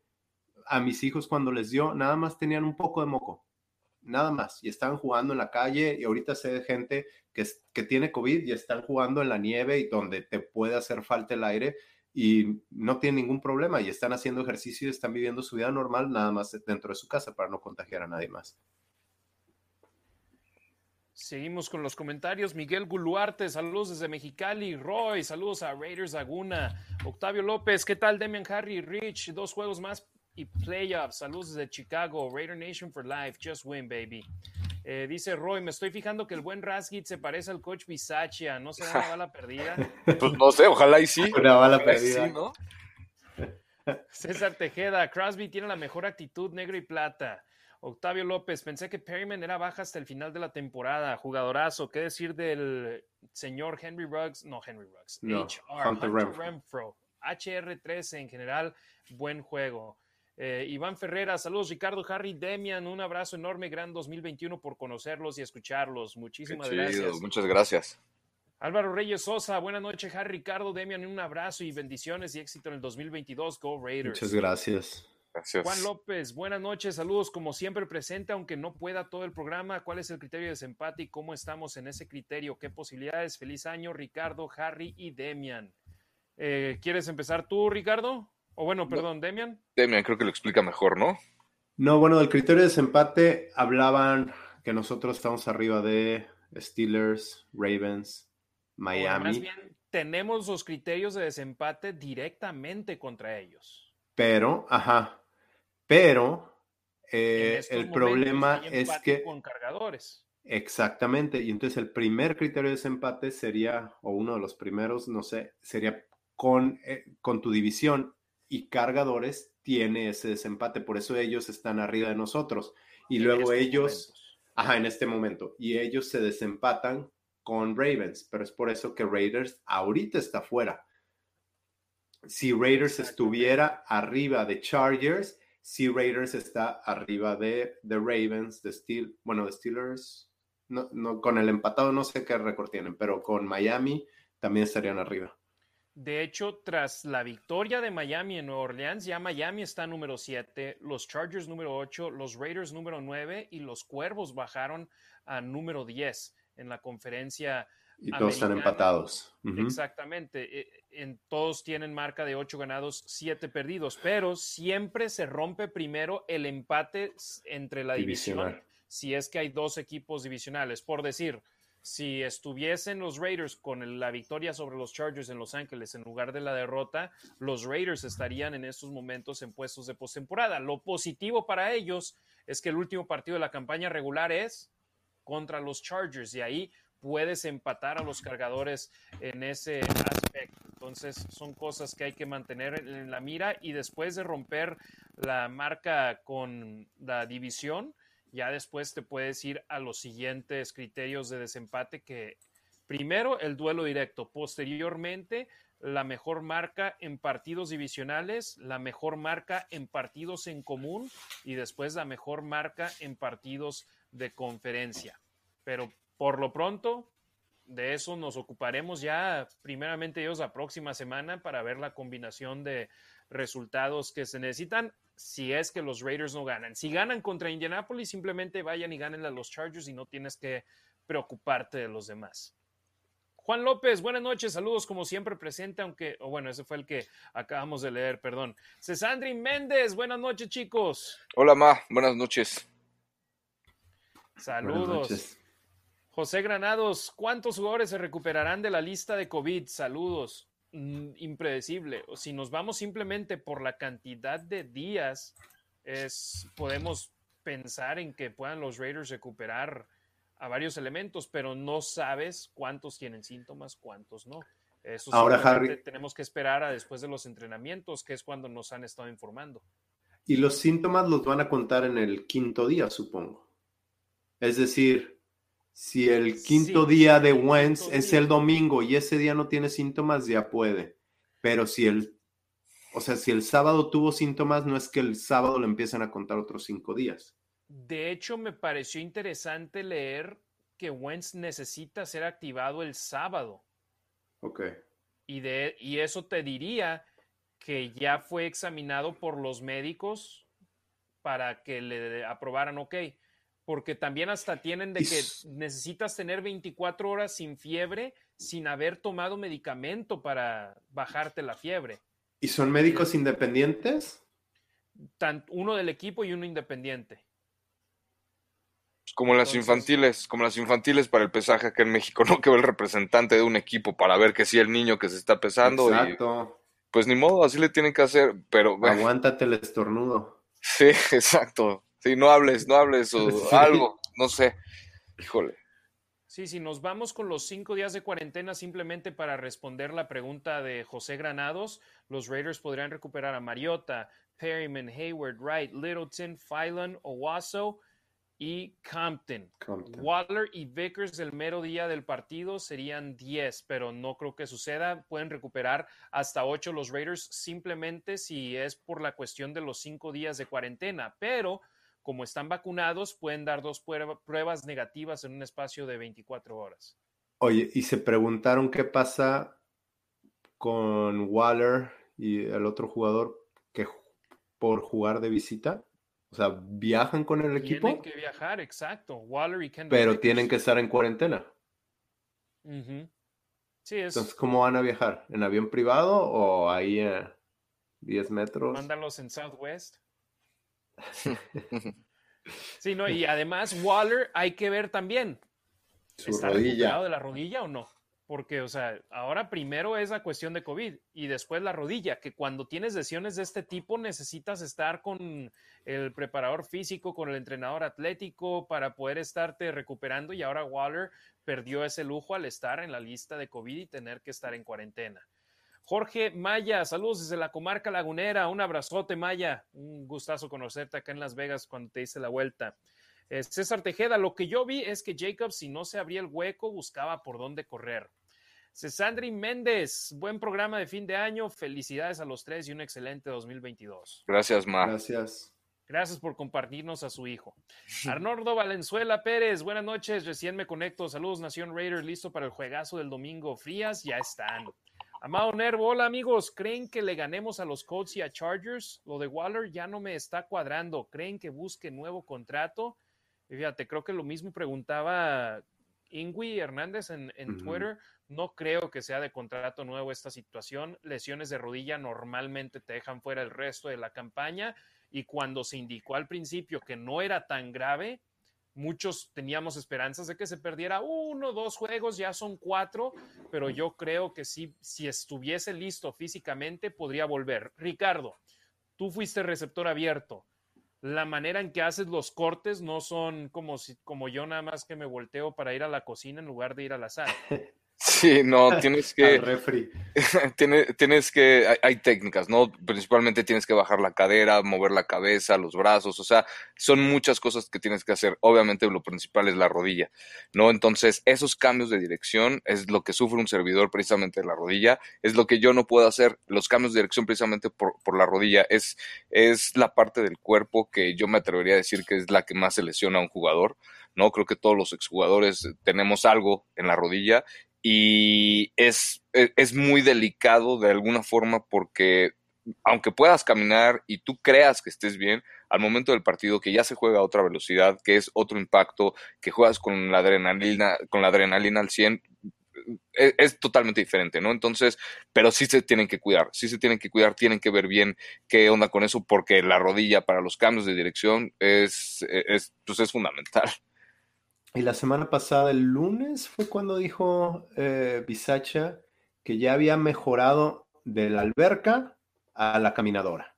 Entonces, esa fue la gran mejoría. Es que en la caminadora no, que también tuvo un retroceso pequeño, que parecía que iba a mejorar y tuvo un retroceso pequeño. Ahí está el cuerpo médico de los Raiders con él. No, es, no crean que lo observan y digan, caray.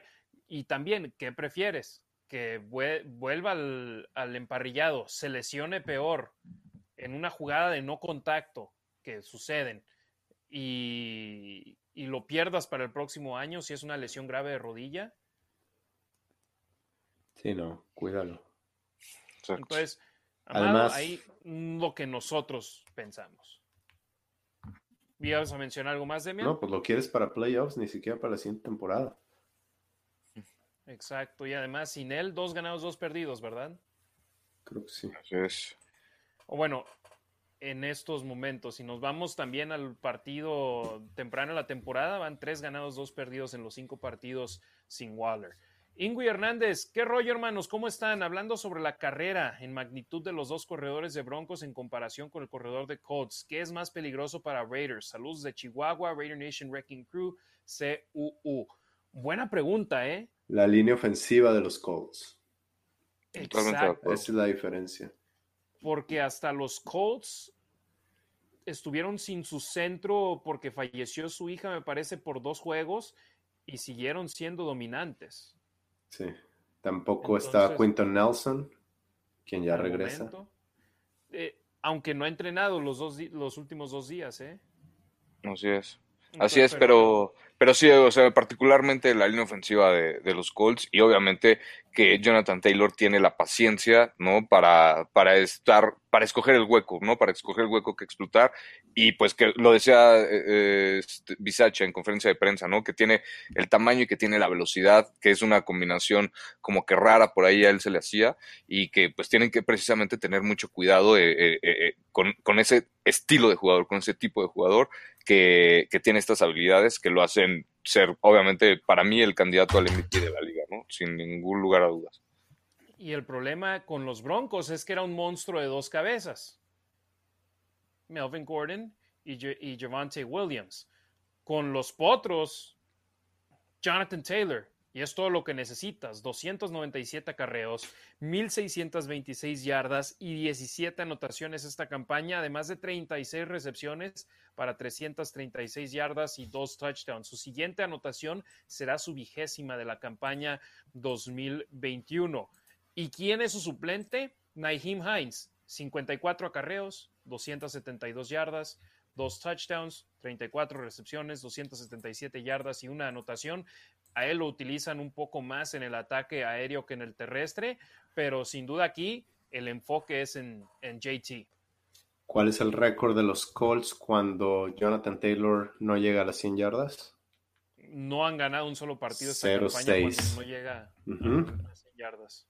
0-6. Alguien me preguntaba en Twitter que si los pudieran detener, si Raiders jugaba como le jugó a Browns o como le jugó a, a Denver, me parece muy difícil, pero si los si lo mantienen en 100 yardas, Raiders tiene grandes probabilidades de ganar. Y lo mejor es si tú le respondes con una buena actuación de tu ataque terrestre, entonces esa combinación sería espectacular. Porque, y, y fíjate, me parece que parte del éxito fue ese, Demian, para los Raiders. La defensa estuvo fresca en gran parte del partido. Sí, claro. Por eso que pudieron rendir. Y la defensa terrestre de los Colts no es de lo mejor, ¿eh? Están ahí a media tabla con 111. De la liga. Y los Raiders no necesitan correr como, o sea, Jacobs no necesita tener 200 yardas corriendo. No, o sea, es tener el balance, establecer igual la carrera, hacerlos, bajarle mucho tiempo al reloj, quitarlos del espacio, del campo y que la defensa se mantenga fresca, ¿no? Como dice Harry. Hablamos en breve más sobre los potros de Indianápolis, pero seguimos con los comentarios. Edgar Hernández, saludos, mi nación Raider, llegando tarde, pero aquí presentes siempre y escuchar sus notas tan acertadas. Mario Morrison, buenas noches, Harry, Ricardo y Demian. Esos partidos están cardíacos. Saludos de parte de mi hijo Tony, ya extrañaba ver el programa. Saludos, Tony. Saludos, Tony. Saludos a Mario, a Tony y a toda la familia. Amado Nervo, lo de Ruggs fue lo más duro esta temporada, además de las lesiones y aún así en una conferencia por demás difícil el equipo con récord de 8-7.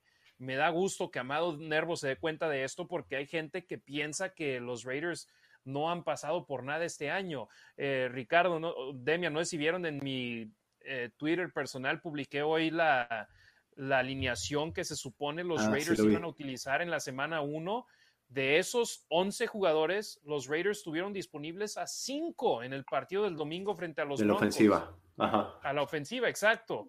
Carr, Jacobs, James, Leatherwood y Miller. De los otros, los otros seis están fuera. Entonces, o sea, no, la gente a veces no entiende eso. Sí, mandan a 11 jugadores en el campo, pero no son los 11 que pensaste ibas a usar al principio de la temporada y prácticamente planificaste tu campaña alrededor de eso. Y están frustrados y se entiende. Llevamos muchos años, pero por lo mismo que llevamos tantos años, ¿cuántas veces en los últimos 20 años hemos llegado a enero con récord ganador? Tres. Pues disfrútenla. Exacto. Hay gente que prefiere estar frustrada. Porque ya vamos a miserable, ya, pues. Vamos a estar chillando en unos cuatro meses que no haya tocho en mayo, así de. Y, digo, y ahorita, al menos yo, no estoy hablando por mí. Yo voy a estar chillando en, cinco meses que no haya fútbol americano y que no vea los Raiders, ¿no? Entonces. Oye, yo en tres semanas, y es que los Raiders no avanzan a la postemporada. No, Harry, no digas eso. Hasta mayo, tú tranquilo. No, yo desde que se acaba la temporada de los Raiders ya estoy así de. Ay, ahora esperar hasta agosto a ver los juegos de Y eso que tú no tienes el invierno de aquí, hijo. Ándale, ¿no? Y por lo menos los Dodgers me matan esa frustración tantito porque juegan casi a, a diario. Adgar Mondragón contra los Colts se tiene que hacer el partido perfecto, sí, prácticamente perfecto. José Granados, a mí de repente me desespera un poco la defensa en zona roja. De Raiders, ¿a ustedes les gusta ese sistema de cover 2 o cover 3? A mí me gusta mucho el cover 3 que está, que, que, está implementando Bradley. No me gustó cuando lo implementó contra Kansas, porque pues evidentemente no le, no, le, no le funcionó en ninguno de los dos partidos, pero creo que lo que ha implementado, su sistema defensivo le ha caído, le ha encajado, ¿no? Le, ha encajado al tipo de jugadores que tienen los Raiders, porque no los hace pensar mucho. Tiene jugadores eh, jóvenes que se van, que van llegando al equipo, que se tienen que adaptar al sistema defensivo. Entonces creo, para mí, creo que el cover 3 es, es, es lo, lo, que mejor pudo establecer Bradley para, para ese tipo de jugadores. No sé, Demian. Es, es, sencillo y la clave, como dices, no los, no los hace pensar mucho y los puede, los puede cambiar, los puede rotar. Eh, ahorita hablábamos de los corners que estuvieron jugando, este True Fan, creo que es el sexto corner que, que ha jugado por Raiders, estuvo Keyshawn Nixon les puede dar esa rotación, pero creo que la pregunta va más bien por la zona, zona de gol. Y en zona roja, sí, este, pues ahí están los números, ¿no? Es una de las peores defensivas de la liga. En algún momento, a tiro por viaje, cada vez que entraba el otro equipo a zona roja, les metían siete, ¿no? Eh, pero también, pero sí los ha mantenido en general pues bien afuera de zona roja. Creo que están haciendo las cosas suficientemente bien. De hecho, en cuanto a zona roja, son el peor equipo en porcentaje de touchdowns, ya que reciben touchdowns en el 79%. Ah, ya le bajaron, era el 100 hasta como mitad de la temporada. Sí, ya 79% y aún así es el peor, la peor efectividad en ese aspecto. Eh, José Zamora, saludos desde la Ciudad de México. Esteban Matamoros, Sticky Barber es pésimo comentarista. Eh, cada quien, cada quien. Es, difícil ser de los mejores en la liga. No, no todos son Tony Romo. Mario Reyes. Ándale, John Madden. Saludos desde Saltillo. Me ganaron los Raiders. Rudy Alvarado. Saludos, chavos, desde Tijuana. Raiders de la Baja. Saludos a los Raiders de la Baja. Saludos. Compa Marines, así como se detuvo el ataque terrestre de Broncos, también el de Cleveland, que también es muy bueno. Sí, es cierto. Eh, y Chubb no hizo daño hasta la segunda mitad. Francisco Arispe Alemán, hola, buenas noches. ¿Por qué en el playoff picture los Raiders están por debajo de Miami y Baltimore si tienen 8-7 y en la temporada se les ganó en duelo directo? Gracias, ya lo mencionamos, porque el primer desempate que se rompe es un duelo directo divisional y los Chargers tienen ese directo sobre los Raiders y es que los, por eso que los malosos están abajo. Pero no importará siempre y cuando estén, le ganen a los Chargers en la semana 18. No, nada. ¿Quieres mencionar algo? ¿A quién tiene Ricardo de visita? Ah, estaba mi perrita. estaba mi perrita, anda por aquí dando la vuelta, dando lata. A ver si ahorita viene. La quima. Compa Marines, creo también necesitamos algo de puntos de la defensa. Nos gustaría, claro, pérdidas de balón, no tienen ninguna en tres de los últimos cuatro partidos, pero yo te lo cambio si te son así de dominantes como lo fueron, fueron en este juego anterior ellos le ayudaron a los Raiders conteniendo a los Broncos a solamente dos goles de campo, si no contamos ese touchdown que fue prácticamente cortesía de la defensa de Denver. Así es. Rudy Alvarado, los más tumbados al 100. Pablo Chávez, saludos delicias Chihuahuas. Go Raiders. César Obregón, vamos a ganar. Saludos a la Raider Nation Saltillo. Rudy Alvarado, saludos a los carnalitos que van en rumbo a Indianápolis. Así es, saludos a los más tumbados. Xiomara Martínez Montiel, saludos desde Ensenada, California. Vamos por esas dos victorias más. Saúl Torres, saludos desde la Ciudad de México. Harry, Demian y Ricardo. Nos complicamos el partido contra Denver, pero al final se sacó la victoria, que es lo más importante. Los dos minutos finales de la primera mitad fueron donde se lo complicaron. De ahí en más, los Raiders, de, nueva cuenta, la pérdida de balón, el fumble de Carr, el tercer turnover del juego de los Raiders, les complicó la vida también, pero a pesar de ello, no les costó puntos. Eh, compa Marines, con todos los nuevos protocolos de COVID, siempre quien regresa a jugar. Ya mencionamos ahorita los que siguen en la lista COVID. Jesse Saucedo, saludos desde Salinas, California. Compa Marines, el domingo comienza playoffs para los Raiders, es ganar o ganar. De hecho, los playoffs ya comenzaron hace dos semanas para los malosos, desde el partido contra Cleveland. Eh, Jesse Saucedo, puro Raiders. José Zamora, creo que se perderá contra los Colts y todo se definirá contra los Chargers. Manuel Carrillo Murga, hermanos, ¿cómo ven el juego contra Colts? Línea por línea. Tenemos nuestra previa contra los Colts en breve. Rafael Ram, hola muchachos, buenas noches a todos. Espero que Olsen comprenda que el pase pantalla es una jugada de engaño, pero si la haces continuamente no, no engañas a nadie y ni avanzas y te venadean como nos hizo Broncos. ¿Lo, habían hecho demasiado en la primera mitad en su punto de vista antes de ese pase en pantalla? No, no, pero yo creo que él se refiere a que Raiders tenía años sin sacar un pase pantalla. Entra Greg Olson y no sé, en las primeras 15, 20 jugadas del partido, que ¿contra quién fue? Contra Broncos, ¿no? De hecho. Sí, pues, cuando se fue Gruden. Ajá, ajá. Sí, vimos un pase pantalla y todo. un pase pantalla. Y ya han sacado uno o dos por partido. Cristian Morales Zamorano, hola muchachos, hace rato que no los podía ver en vivo, hacen un gran trabajo, ojalá el equipo gane y podamos jugar playoffs. Hoy estoy de cumpleaños, mándenme un saludo. Ah, vientos, muchas felicidades. ¿Otro cumpleaños? Ya, dos cumpleaños hoy, felicidades Cristian. Felicidades. Felicidades, Cristian. Esaú Bach, ¿hasta cuándo dejaremos de ser visitante en la propia estrella de la muerte? Saludos desde Torreón. Sinceramente, fíjate, esto lo estaba observando en la transmisión del domingo. Los equipos rivales saben qué hacer, o más bien los aficionados del equipo rival, se vienen portando sus colores más brillantes. Demian, tú lo viviste también acá en cuando jugaban contra Washington. No son mayoría, pero en una transmisión de televisión se nota mucho sobre un color negro, blanco o plata que usan los Raiders, los aficionados de los Raiders. De acuerdo, pero otra cosa y se le preguntaba a Carr y dijo, este, este es el mejor partido que hemos tenido local en cuanto a afición, es cuando la, la, afición se ha portado mejor.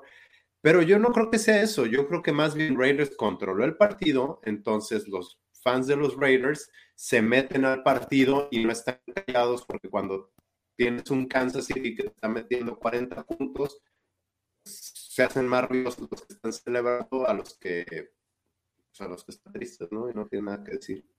Y yo que he estado en todos los juegos esta campaña, te puedo decir, el, el que más se vio apoyo visitante fue el de Chicago. ¿Por qué? Porque su defensa, perdón, hizo un papel espectacular y ahí la afición, nosotros sabemos, cuando está tu defensa en el campo es cuando más te, más ruido haces, cuando más te metes en el partido. Y los fans de los Raiders, los que somos a muerte, no nos importa si el juego va por un punto o por 20 estamos gritando, pero no todos son así. Y hay mucho aficionado nuevo en el estadio Allegiant. Y la prueba más clara, Demian, tú estuviste ahí en el himno nacional de los Estados Unidos, cuando dicen la palabra Knights, ¿cuánta gente no viste gritar Knights? Esos son aficionados de Las Vegas que le van a los Golden Knights, que hacen ese grito. Y no lo entendí. eso lo hacen en el juego de hockey. Entonces se lo copiaron a otros equipos que gritan en una palabra u otra, o por ejemplo en Kansas City, al final del himno nacional, en The Home of the Brave, ellos gritan en The Home of the Chiefs. Entonces, cada, ellos tienen su propia cosa, los Raiders son respetuosos y no gritan nada, pero los de los Golden Knights se han metido. Exacto. No, Desde mi y, punto de y- vista es una falta de respeto al himno nacional, pero bueno. Y, y sobre cuándo van a tener ventaja de localidad al 100% como en Oakland, lo veo difícil. Este es un destino al cual quieren viajar los aficionados rivales, algo que no era el caso con Oakland. Y, y- iba a decir que acá, pues bueno, se ve en la tele, ¿no? Que no precisamente, por ejemplo, en la defensiva. Hay un pase particularmente de, creo que hace un primero y diez Derek Carrier, y desde que atrapa el balón ya se escucha la ovación, ¿no? Se escucha la ovación y, y, sí se, o sea, se alcanza de alguna forma que anotar esa separación de que, pues no es todo el estadio, pero que sí es la mayoría del estadio y que son aficionados de los Raiders. Eso fue lo que un servidor como que alcanzó a a percibir, ¿no? Desde de este lado de la pantalla y, y, y, y- y checa más bien con lo que dice Demian que comentó Derek Carr, ¿no? Que, que es cuando vio como el partido con más apoyo, apoyo local y pues qué bueno que ahí está al final de la temporada, pero bueno, pues creo que ahí está y creo que de a poco igual va a ir, va a ir creciendo. Eric González, Wentz, que no está vacunado, puede jugar el domingo, sí, con el cambio del reglamento y adaptándose a los nuevos lineamientos de la CDC, lo- la NFL, puede jugar siempre y cuando no tenga síntomas. Rafael Ram, ah, si vienen de COVID, la falta de aire no les permite jugar, incluso Tyreek Hill la pasó mal.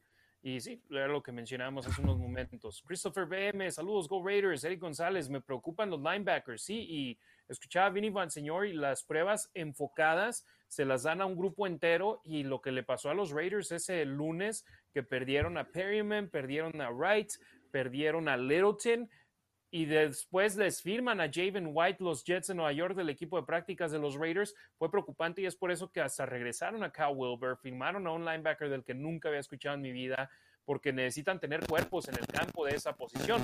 Pero con los nuevos lineamientos de la CDC podrían volver ya sobre el final de la semana estos jugadores de los Raiders. Pero sí, también preocupante, no sabes a cuáles les pegó duro y a cuáles no. Es la situación de la pandemia. Alfredo Sesma, saludos desde Salinas, California. Go Raiders. Francisco Alberto Maya Pineda, saludos desde Coacual- Coacalco. Arriba los Raiders, me encanta el programa. Ojalá y ganemos los que faltan. Héctor Enrique Reynoso Rodríguez, saludos desde Guadalajara. Irá al juego de Raiders contra Cargadores en la última Uf. semana. ¿Saben si existe la posibilidad de que muevan de fecha el juego por el tema de coronavirus? No por ese tema, pero pueden cambiarlo si es que es un partido donde el ganador entra a la postemporada, pueden acabar enviando, haciéndole lo que se le dice flex, donde lo cambian ya sea un partido el sábado por la noche, donde es el único juego disputándose, o el domingo por la noche, siendo el último partido de la temporada regular. Eso siempre y cuando sea un partido donde el que gane avance a la postemporada, que es prácticamente un juego de playoffs. Roberto Strempler, como que nada más 400 personas. A ver, raza, apoyar a Demian, Harry, Ujú. Ricardo. Ya quiero Nación Raider para siempre. Muchísimas gracias. Gracias, Roberto. Roberto.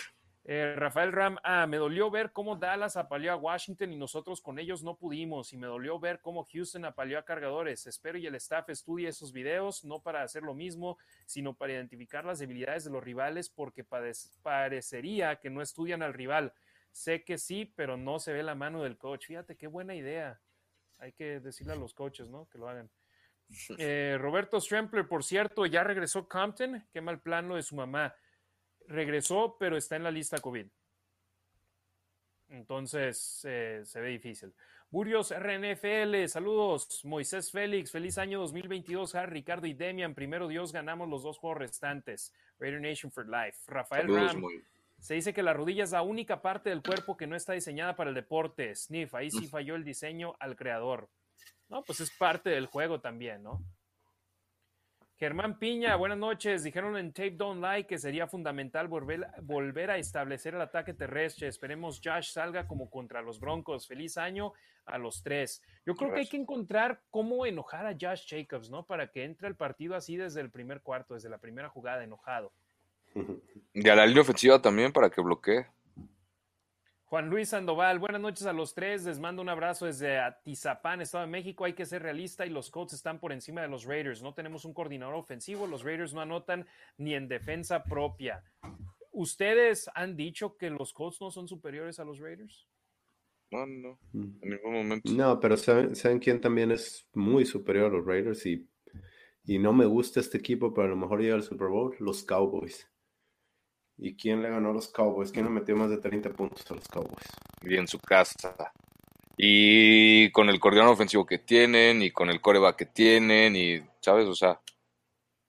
Los juegos hay que jugarlos. Es más, Houston no le acaba de poner más de 40 puntos a los Chargers y Houston tenía menos de 18 jugadores, creo. Creo que tenían 18 en la lista de COVID. Los juegos se tienen que jugar. Titulares. Pero no dejes que la verdad ahí sea la, razón. Di, tú di, sí, está bien. Eh, Juan Luis Sandoval, buenas noches a los tres. Les mando un abrazo desde Atizapán, Estado de México. O bueno, es el que acabo de leer. Burio, sin miedo. Taylor no más de 80 yardas sería lo ideal. Adger Mondragón, debilidades y fortalezas de los Colts. Vamos con la previa en breve. Juan Luis Sandoval, tiene que haber una buena contratación de un decente coordinador ofensivo, ¿no creen? Pues primero hay que terminar la temporada, porque también, esa es otra cosa, los Raiders todavía no han pedido entrevistas a nadie de los que están en otros equipos porque tienen posibilidades de entrar a los playoffs. Solamente hay dos equipos en toda la liga que pueden entrevistar a coaches de otras escuadras o por lo menos pedir permiso para entrevistar a coaches de otras escuadras. Los Jaguares de Jacksonville que están eliminados y que ya lo están haciendo, y los Raiders de Las Vegas que si ganan sus últimos dos juegos entran a la postemporada. Entonces, no puede ni siquiera pensar en su siguiente head coach y ya cuando contraten a su siguiente head coach, ahí es prácticamente decisión de él. Es decir, mira, tenemos a Gus Bradley y ha hecho esto con esta defensiva. Nos gustaría que sigas con él, pero es tu decisión, ¿no? Y sobre el coordinador ofensivo, yo estoy casi seguro que van a buscar a alguien más que este que por ahí Tashan Reed tenía una tenía un punto muy válido. Si te vas con los Jaguars antes de escuchar a Raiders es porque de plano no eres no eres la mejor opción o estás muy urgido porque definitivamente por mucho digo los Jaguars tienen a Trevor Lawrence pero fuera de eso es mucho mejor trabajo el de Raiders. Raiders está peleando por playoffs, Raiders tiene coreback, bueno, ahí decides si te quieres quedar o no. Este, Raiders tiene una buena o una defensa decente, tiene mucho tope salarial, están muy por debajo del tope salarial. sí, las Lo de los impuestos, ¿no? sí, todo. Es un mucho mejor trabajo. Ajá. Y aparte, lo bueno aquí es, si le dan permiso de entrevistar con Jacksonville, entonces puede entrevistar con los Raiders también. No pueden decir, con ellos sí entrevistas y con ellos no. Eh, Alfredo Sesma. Sí, sí, sí. Saludos desde Salinas, California. Vamos Raider Nation hasta la muerte, dice Alfredo Sesma. Rafael Ram dice, de acuerdo, pero requerimos una línea ofensiva que deje pensar a Carr. Octavio López, Harry, ¿es necesaria la tercera dosis para entrar al estadio? Ahí nos veremos para el de Chargers. No, no es necesaria simplemente con que estés vacunado. Eh, Burios, ¿qué están tomando en los termos? ¿Cerveza? Jaja, Raiders. No, yo pura no, agua. Agüita también. Agüita, agüita, pero si nos patrocina una cervecería, yo sí. Un whisky. El, eh, eh, ¿no? El de Charles Woodson. Ándale. ¿Ya lo probaron? no, no lo he encontrado. Yo sí, pero casi no tomo. Entonces fue simplemente para festejar que los Dodgers eliminaron a los gigantes de San Bien. Eh, Burios dice, toman y toman, por agua. Leo Dorantes, ¿creen que juegue Carson Wentz este domingo? Hay buenas posibilidades. Javier Muñoz, saludos al panel y a toda la nación Raider. Mónica Llanes, saludos, mándenme saludos, besos a Rasgit. Saludos a mi esposa que nos está, ella nos está patrocinando, por ejemplo, los audífonos rosas. No crean que son míos, me los puse porque, porque Harry, tú dime por qué, por favor. Yo le, mentí a Ricardo, dije, cuando usas los, los, audífonos rosas, los Raiders van invictos y de volada fue y se puso. Sí, dije, no, que no quede en mí, hay que hacer todo lo que esté en nuestras manos para que los Raiders ganen los últimos dos partidos. De hecho, yo soy tan supersticioso que si los Raiders ganan contra los Potros, me voy a poner el mismo traje, la misma corbata, los mismos tenis y todo ¿Sabes, el partido. ¿sabes, quién hacía eso, Harry? Que en paz descanse, John Madden. Le estaba leyendo que, que si le funcionaba el outfit en un partido, lo repetía para el siguiente y, así hasta que se acabara. ¿no? Entonces, pues sí, así somos. Pues nomás necesito como tres. Apenas está terminando de ver el All Madden, el documental de Fox y increíble. Recomendadísimo, ¿eh? ¿Por dónde lo viste? ¿Está en on demand? Ah. Acá yo, lo estaba viendo en. Ya también nos deberían de, patrocinar NFL Game Pass. Ahí encuentras todo.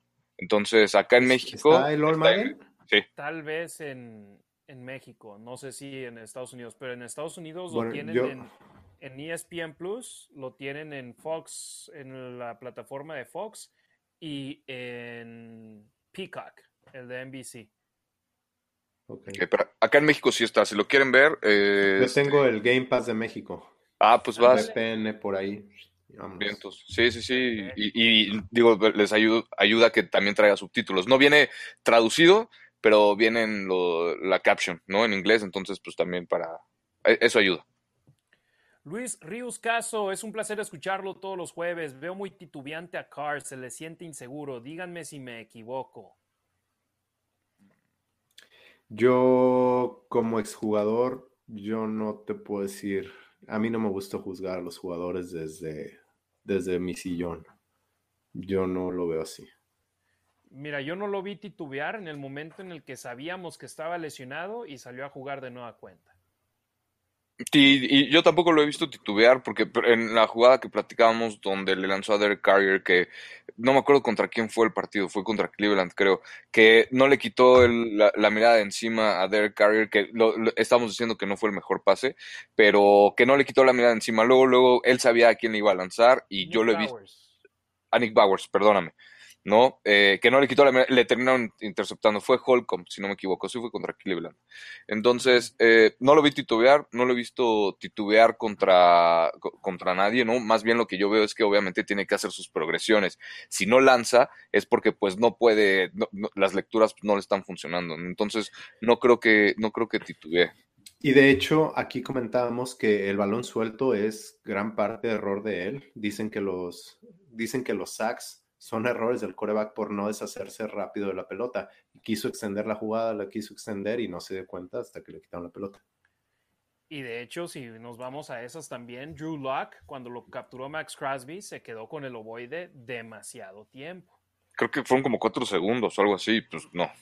Para que Crosby pudiera alcanzarte, él estaba de, la, de ala izquierda, se fue alrededor pues, por el otro lado y llegó por detrás, tanto tiempo. Eh, eso te habla también de ese aspecto. Rafael Ram, ah, dice, los gritos de defense sí se escucharon y bien. Es algo que está pasando en el estadio, no me acuerdo si lo platiqué en el programa anterior, después del último partido como locales. Es más, tú estás, estuviste aquí en ese juego, ¿no, Demian? Contra Washington estaba ensordecedor. Pero a mí no me gustó que empezaran con el baterista de la banda con el tun, tun, defense, tun, tun, ah, defense porque eso es algo de básquetbol. No es de fútbol americano. En el fútbol americano está tu defensa y ¿qué haces? Ruido. Ruido, ruido, ruido continuo. Cuando haces. Ah, ya, ya, ya, ya, ya sé por qué lo dices. Okay, Ya sea con aplausos o con lo que sea, tienes ese pequeño, breve momento donde no hay ruido y donde está la batería o la gente aplaudiendo. No, lo que quieres es eh, van a tomar el snap, quieres que todos estén gritando sin parar y que sea un ruido ensordecedor. Sí, no quieres una cancioncita, ¿no? Ajá, yo es por eso que a mí no me gusta, pero he hablado con otra gente, saludos a mi amiga Rachel Brown, que yo le dije, no me gusta eso, y ella me dice, la raza se metió, lo que queremos es que la raza se meta, entonces, si eso es lo que funciona, hay que hacerlo. Digo, muy cierto, hay mucha gente que apenas está aprendiendo de fútbol americano aquí en su primera temporada con NFL en Las Vegas con gente en la tribuna. Entonces, entiendo ese aspecto también, porque cuando había hockey el primer año, hasta explicaban en el, en el sonido local lo que estaba sucediendo para que entendiera la gente en la primera temporada de los Golden Knights. Entonces, si eso ayuda a que la raza se meta, va. Odín Mendoza, saludos Raiders. Roger Bo Jackson, saludos al buen Roger, dice, recuerden que este juego va en honor a John Madden y vamos a ver otra vez el Ghost to the Post. Carlos Ortegas, Ortega, perdón, ¿hay probabilidades hablando fríamente? Fríamente, sí. Si ganan sus últimos dos juegos, avanzan. Odín Mendoza, pueden salir inspirados. Roger Bo Jackson, saludos a los tres y feliz año nuevo. Saludos a ti, mi. Saludos, Saludos a Marisol también. Israel Muradú, feliz nuevo año a los tres amigos, el mejor de los éxitos el año que comienza y vamos con todo al cierre de la campaña. Un fuerte abrazo, Raiders. Compa Marines, somos la ofensiva 11 y la defensa 14, como que no vamos a tener oportunidad. Vamos, Raiders. Ah, ok. ¿Cómo que no vamos a tener oportunidades? a lo que se refiere en ese aspecto. Y sí, los Raiders en estos momentos, la ofensiva total es la número 11, la defensiva total es la número En yardas. Ajá. Que ojo, que, que esa... La 14 y la defensa 18. Ajá, que es ofensiva, pues gran parte es por los primeras, por las primeras semanas, porque llevan siete juegos que pues como que nomás no. Llegaron a ser la ofensiva total que entre las top 5 y ahorita ya es 11 y de igual manera la Exactamente. Era, la número 2 y ahorita ya bajó a 5. Sí, Carr era el que tenía más yardas y ahorita ya está como 300 abajo de, Brady y ya está en tercero debajo de, ¿cómo se llama? De Chargers Herbert. Burrios dice, Demian, no menciones a los líderes de la NFC este, ¿no? Ya pues sé, me caen gordos, pero pero pues se les ganó, por eso los mencioné y porque vamos a tener el nuevo head coach de ahí. José Granados, ¿por qué piensan que tanto estrés con Carr? Parece que no se acuerdan de los quarterbacks desde el 2004 hasta que llegó Carr. Tuyasosopo, Campbell, Pryor, McGloin, Culpepper y varios más muy malos. Saludos también a Aaron Brooks. Y, por favor, ponle un poquito más de respeto a Jason Campbell. A mí, a mí me gustaba cómo jugaba él y las lesiones se lo fregaron y Pryor por lo menos nos emocionaba de repente con jugadas de acarreo largas, pero sin duda. Y yo es lo mismo que digo, José. Ah, parece que no hay aficionados que vivieron por esas sequías donde si ganábamos seis juegos eran temporadas buenas. Que sí, sí, pero también ya van ocho años. Ya. Oh, no, sí, de eso, de eso no hay duda. Pero, ¿podrían estar en peor situación los Raiders? Eso sí. Yo lo que digo es dame soluciones. Está bien. O sea, si crees que Carr no es la solución, no te voy a pelear eso porque tienes un punto válido. Y no estoy diciendo que tengas la razón. Tienes tus puntos válidos para opinar eso. Ahora, ¿cuál es la solución? Evan Grohl, que, quien tiene su podcast, tiene, eh, tiene su podcast, sale mucho con Scott Goldbranson y con Mo Motton. Eh, se la ha pasado tirando, pero durísimo las últimas dos semanas. Y en uno de esos días le tiró a Carr, le dije, va, que hagan trade de Carr, era su tweet. Le dije, perfecto, dame dos soluciones. Una, ¿cuál es la ideal? ¿Y cuál es la realista? O sea, sí, la ideal si traes a Aaron Rodgers. ¿Y cuál es tu solución realista? Nada más me contestó, relax, I'm just kidding. Ajá. Tú sabes. soluciones, güey. Exacto. Pues es que es, muy fácil, ¿no? Es muy fácil decir, oye, pues esto, a ver, pues espérame, deja, ok, ¿qué propones? ¿Cómo lo podemos hacer? ¿No? Sí, va, va. Sí, si me vas a traer un coreback que me va a llevar al Super Bowl, claro, pero ya. Pero ¿cuál es la solución real? Como, como sucedió con Brady en Tampa Bay. Ajá. Porque, por ejemplo, Tampa Bay, si no tuvieran a Brady en estos momentos, ¿dónde se encontrarían?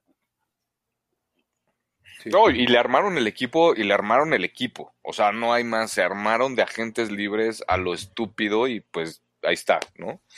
Y también muchos de esos agentes libres querían jugar con Brady y tomaron menos lana y se quedaron este año por Brady. O sea, también él lo armó. Es correcto.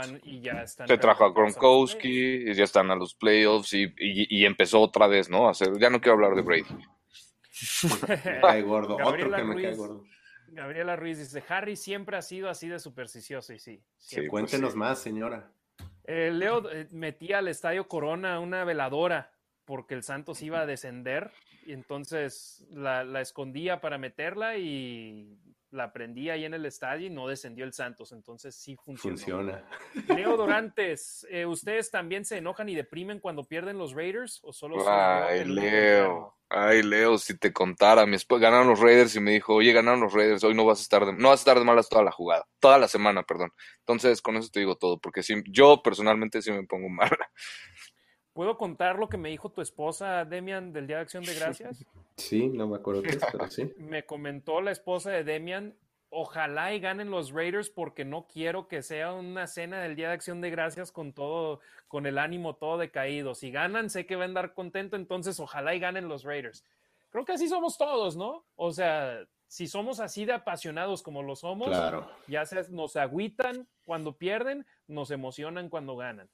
Lo que sí, y digo, no quiero hablar por ustedes dos, pero creo que nosotros tres tratamos de entender el porqué de las cosas y no nada más darnos de topes contra la pared por los resultados, sino no sé, por qué cambiaron a la línea ofensiva, bueno, tiene una razón de ser, les funciona o no, ya es otra cosa, pero en tratar de entender por qué.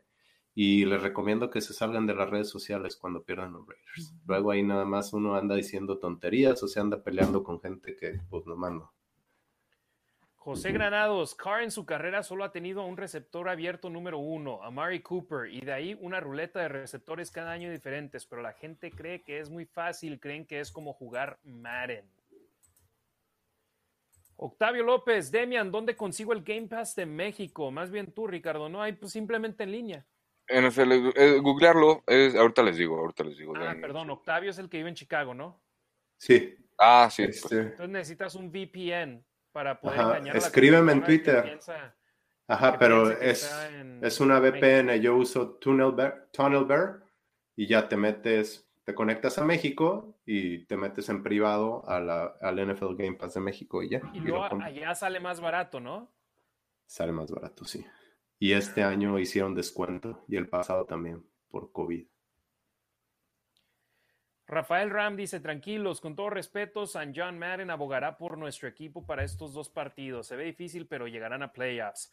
Cristian Contador, un saludo a los tres. ¿Creen que podamos ver un último partido con Curry Waller o ya fue por este año? Yo creo que sí puede volver Waller, ¿eh? O sea, y si no es esta semana por, por COVID, la próxima semana contra los Chargers. Compa Marines, pero en México sí se usa defensa. A mí me gusta que griten defense. Ah, sí, es que acá, acá sí, algunas mamás no hacen ese tipo de cosas. ¿Cómo gritan? Y mi mamá. Ajá, defensiva, o no sé, hay, hay muchas, se me pone la piel chinita, ¿no? De yo soy quien, la mamá del uno, hay muchísimas cosas, pero bueno, particularmente sí, eh, tiene, tiene razón, eh, compa Marines, sí, e, eso de el que usan ustedes ahí en el básquet, sí, algunas veces usa acá.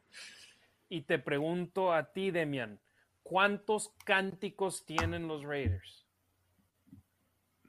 Ninguno. Yo te digo uno nada más. Raiders. Ah, bueno, sí. De ahí ya. Es todo lo que, lo que gritan así. No hay, por ejemplo, eh, el de defense, defense en Oakland, nunca lo escuché. ¿Por qué? Porque la raza sabía qué hacer. En el momento en que entraba la, la, defensa pues decían de cosas y chambaterías y, monedazos. Aparte de eso. Pero yo me acuerdo, por ejemplo, gritaba tanto que hasta me tenía que detener la cabeza porque me empezaba a dar dolor de cabeza de lo tanto que gritaba pero nada más gritaba de que let's go, lo que sea, pero simplemente quería hacer ruido. Eh, Marisol Bow, saludos a Marisol, dice saludos, Harry, Ricardo Villanueva me está haciendo competencia con los audífonos rosas. Es que son los que ¿Se los quitaste a Marisol? fui a, sí, se los quité para, para subirnos el rating. Perdóname, Marisol, pero es que son los que son los que funcionan. Y dice, ustedes por lo menos tienen a alguien que los aguanten. Jaja, en mi casa todos somos Raiders, así que todos andamos de mal humor cuando pierden los Raiders. Burios dice, novato, no, luego salen posando como niñas en los anuncios de Subway. Rafael Ram, pero Brady no es solo, tenía equipo. En Raiders nos falta experiencia en jugadores y nivel en posiciones. Clave, pero vamos bien. Esta temporada nos llovió de todo, pero con todo y eso han hecho mejor papel que los que muchos pseudonalistas pensaban. Go Raiders. Burios dice, Derek Carr se queda. Adger Mondragón, lo que no está bien que la Raider Nation está dividida porque, por los que apoyan a Carr y los que, no, los que están en contra. Hay que apoyar siempre Raider Nation. 100% de acuerdo. José Granados dice, si la solución solo es un buen quarterback, ¿por qué Seattle tiene 10 derrotas? Es lo que la gente no entiende. Solo tirar por tirar. Gracias. Con eso nos despedimos.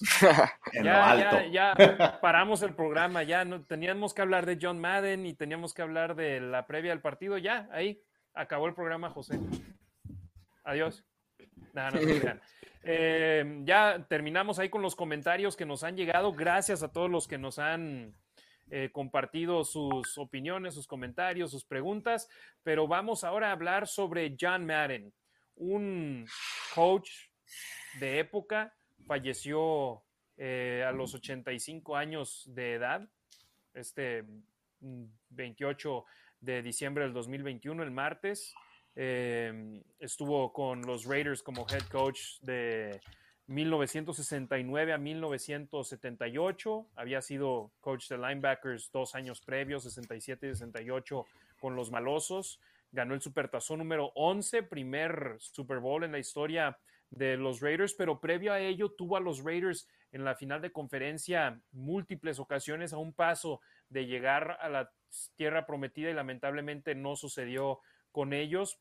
Y a pesar de ser un tiempo corto de 1969 a 1978, eh, sigue siendo un coach del que todo mundo habla y no solamente por lo hecho en el emparrillado, sino fuera de él, el mejor comentarista de color en la historia de las transmisiones en inglés de la NFL y su legado quedará para siempre también con el videojuego de Madden que muchos, así fue como empezamos a aprender del fútbol americano, jugando videojuegos en el, en el PlayStation, en el Xbox, en el Nintendo, en el Sega. Entonces, queda para ahí el legado de John Madden, que también tuvo que esperar mucho para entrar al Salón de la Fama hasta el 2006 pero afortunadamente se le hizo justicia y ahora está en el cielo con Al Davis, con Ken Stabler, con los cuales ahí hizo un gran, una gran tercia en el emparrillado con los Raiders. ¿Ustedes qué les deja John Madden? Vas a Pues no sé qué me deja, pero les puedo compartir que mi papá, cuando yo era niño, me leyó el libro de Una rodilla equivale a dos pies me lo tradujo y me lo leía, me lo compartía. Eh, digo, yo no sabía quién era, me, lo, me empezó a hablar de él. Este, pues sé que fue uno de los coaches más ganadores, es el coach más ganador en la historia de la NFL, con más de 100 juegos. Con menos de 100 juegos está Guy Chamberlain, lo, lo tuiteé el otro día. pues también eso, su legado, escuchar las narraciones, podías su voz era peculiar, era, y su manera de narrar era, era cambió, cambió la manera de narrar los juegos y siendo él, no, él no trató, él no trató de imponer su estilo, simplemente fue él a su manera. Otra de las cosas que me platicó mi papá, lo del autobús, que él no podía viajar en avión y en gran parte es por eso que dejó de cochear, se cansó, se cansó de los aviones, se cansó de, viajar y, lo hizo en autobús, se le hizo un autobús especialmente para él, para poderse trasladar a través de todo Estados Unidos. Eh, no sé, no sé qué más, qué más compartirles. No, los comerciales épicos que hacía primer comentarista en ser empleado por Ajá, primer comentarista en ser empleado por las cuatro cadenas de, que transmiten la NFL en los Estados Unidos. Él formó parte de la transición cuando Fox eh, tomó la NFL por primera vez en su historia. Fox dijo, ¿cómo podemos ser alguien legítimo en la liga si nunca hemos transmitido NFL? Ajá, y Contrataron a John Madden y todos los que trabajaban con John Madden en CBS, desde sus compañeros al aire hasta la gente detrás de cámaras, los de producción, todos se fueron a Fox simplemente por John Madden porque te daba ese prestigio, te decían, ¿sabes qué? Si eres alguien de verdad y lo describieron en el documental que salió por primera vez al aire el sábado que John Madden era prácticamente como tener un equipo de expansión, cuando Fox lo contrató, tener un equipo de expansión y firmar al mejor jugador de la liga. Así fue como lo describieron ellos. Así es. Eh, perdónenme, más pasos, pasos. El lunes estaba escuchando el podcast de Chris Long. El lunes o, o, a final de la semana pasada, Chris Long, el hijo de Howie Long, invita a Howie Long y justo estaban hablando, estaban contando historias y estaban hablando de, John Madden sin saber lo que iba a suceder, ¿no? Y, está, y platican eso de, Fox porque Howie, Howie está en Fox, como él lo llamó. Eh, no sé, ¿qué más? Eh, como jugador, no, no jugó, estuvo en, en, el equipo de los Eagles, se lesionó la rodilla y de ahí comenzó a coachar. Y también rápido de coach, eh, Al Davis le, dio la estafeta después de dos años de ser coach de linebackers a los 33 años de edad. En esta semana hablábamos de los, de los posibles coaches en Twitter, tuve algunas conversaciones de los posibles coaches que, que Raiders pudiera buscar y alguien me decía, sí, pero están muy jóvenes. Bueno, el coach más ganador en la historia de la NFL coachó para Raiders y coachó a los 33 años de edad. Y alguien, pues, es que no, no pierden, ¿no? Bueno, me dice, sí, pero, pero es que esos eran otros jugadores. Ellos jugaban por amor, estos juegan por dinero. Sí, estos tienen un incentivo económico. Ya te imagino, tú, ustedes, todos, nosotros a, nuestra edad somos mayores de 33 años, ve y páratele a un Ted Hendricks o alguien que está fumando en el vestidor y dile, no, así no se hacen las cosas. Ahorita a tu edad, creo que tenía más valor en ese entonces. Lo veías en, la, en el campo fumando. Exactamente, creo que tenía más valor en ese entonces y él los dejaba ser y la frase Just Win Baby se, creo que se ha transgiversado un poco. Creo que más bien a eso se refería, es haz lo que tengas que hacer, haz, sé tú mismo, haz lo que tú quieras, pero en el campo, Just Win Baby. Adelante, Ricardo, perdón. Gracias. No, no te preocupes. Eh, yo voy a, platicar mi, experiencia. Ahí, tantito, en paréntesis, eh, Madden tenía tres reglas. No me acuerdo bien cuáles eran. La primera era llegar a tiempo o ser puntual. La segunda, no, no, me acuerdo. Por ahí la, vamos a buscar y ahorita se las comparto. Pero eso lo quise mencionar por, por lo que decía ahorita Demian. Yo, estando en México, la verdad es que sabía de Madden, ¿no? Sabían del, del, coach Madden porque por quién era para los Raiders, ¿no? Pero pues eso porque yo era aficionado, porque soy aficionado a los Raiders, pero en mi infancia pues no todos obviamente eran aficionados a los Raiders y nosotros no teníamos esas transmisiones, nosotros no escuchábamos al coach Madden eh, narrando los partidos de Troy Aikman, no, de Brett Favre, nada de eso escuchábamos nosotros, acá obviamente pues lo escuchamos en español, entonces, te digo, yo no te puedo decir, yo crecí, ¿no? Como muchos, como todos estos jugadores, como Montana, que crecieron a lo mejor escuchando, o Brett Favre, que está, o sea, que dice, si, si él narró mis partidos, toda mi, temporada, y, eh, o sea, él me hizo de alguna forma así, ¿no? en el documental este de All Madden, empieza con Lawrence Taylor, y cierra con Lawrence Taylor. Así de sencillo pero Lawrence Taylor eh, empieza el documental diciendo, me pidieron hacer una entrevista y los mandé al carajo. Me dijeron que era para John Madden. Y, de volada. Entonces, digo, y, es uno de los personajes que hablan de cómo era el coach Madden.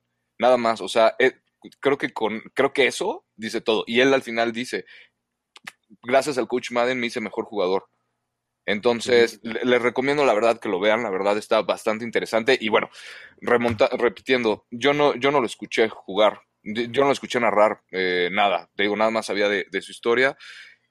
Lo conocí de alguna forma a lo mejor más por el videojuego, como muchos, estoy casi seguro de, los niños mexicanos, ¿no? O sea, te puedo decir que fue el mismo caso de mi primo porque crecimos igual, ¿no? Y los dos jugábamos videojuegos, si no estábamos eh, jugando videojuegos, estábamos afuera jugando, eh, bueno, setocho, fútbol, lo que sea pero cuando jugábamos videojuegos, él era, él, él fue el primer eh, como que acercamiento, ¿no? De alguna forma para, para el fútbol americano, ¿no? Que fuera en videojuego. Estaba el Tecmo Bowl, pero pues hubo aquí en México, pues obviamente no teníamos también el acceso a todos esos, e, esos juegos, las ediciones de, de Madden, donde todas las portadas, acá el mercado en México no estaba a lo mejor tan casado también por el deporte, ¿no? Entonces era algún, de alguna forma para mí conseguirlo era, era, era difícil, pero fue ese tipo de acercamiento y, fue parte para mí también del, enamoramiento del deporte y ver todos estos documentales, escuchar la pasión con la que el coach estaba en el campo y, viendo las narraciones de cómo, cómo se ponía ahí a dibujar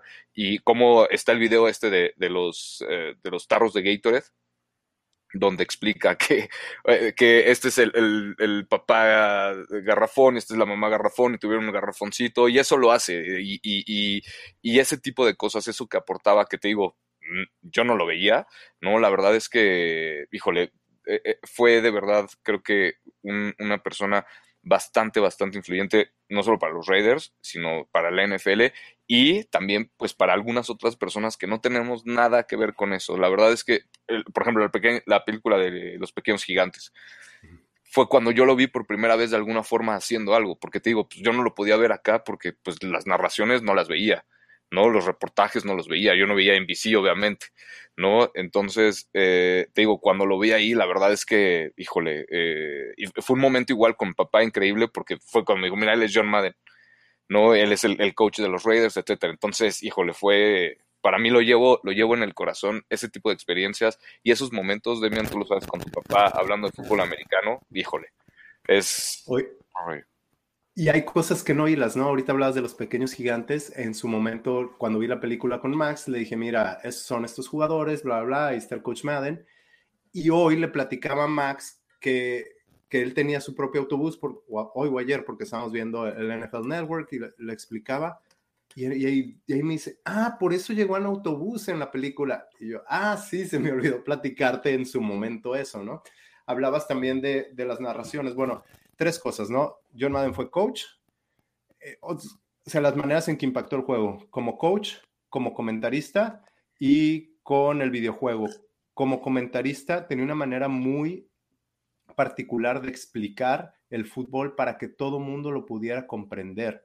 O sea, no te decía formación pro con este personal 22, no sé, no, simplemente te estaba explicando para que cualquier persona lo pudiera entender.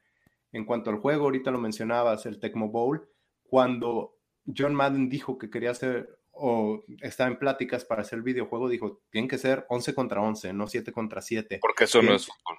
Exactamente, y entonces quería un juego real, algo que, que la gente, que le pudiera llegar a la gente. Y ahorita todos los jugadores, bueno, los jugadores que ahorita están en la NFL, como Derek Carr, que dice que es el mejor jugador de Madden. Este, así es como, así es como conocen al coach. Entonces el coach pudo impactar un montón de vidas de diferente manera. Exacto. Todos ellos crecieron y lo dicen en el, en el, documental. Escuchas a Lamar Jackson diciendo, yo crecí estando en la portada, queriendo estar en la portada de Madden. Y te digo algo, yo y lo dice bien cierto, ¿eh? yo creo que cualquier jugador, cualquier niño que empieza a jugar fútbol americano, su, al menos para mí era eso, ¿no? O sea, una vez que descubrí que había lo de la portada y que era, escogían a los jugadores, pues obviamente dices, pues yo quiero estar en la portada porque es, o sea, es el top del top del top, no hay más. ¿no? Si apareces en la portada del Madden, ya es que de verdad eres alguien súper importante en el fútbol americano. Entonces, pues sí, o sea, escuchándote digo hablar a todos ellos creciendo eso y cuando Lamar Jackson dice, me, cuando vi que me dieron la portada del Madden, vi que de verdad ya había hecho algo, ¿no? Entonces, es, eh, eh, o sea, la verdad es que es enorme lo que hizo, enorme. ¿Viste el documental, Demian, o no? No, no lo he visto, el de, el de All Madden.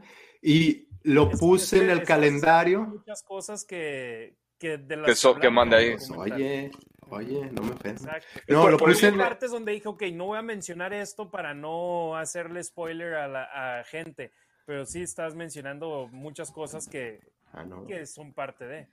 Sí, este. Otra cosa que creo que dijo, a lo mejor lo pusieron en el documental, dijo que él nunca trabajó, nunca tuvo que trabajar en su vida.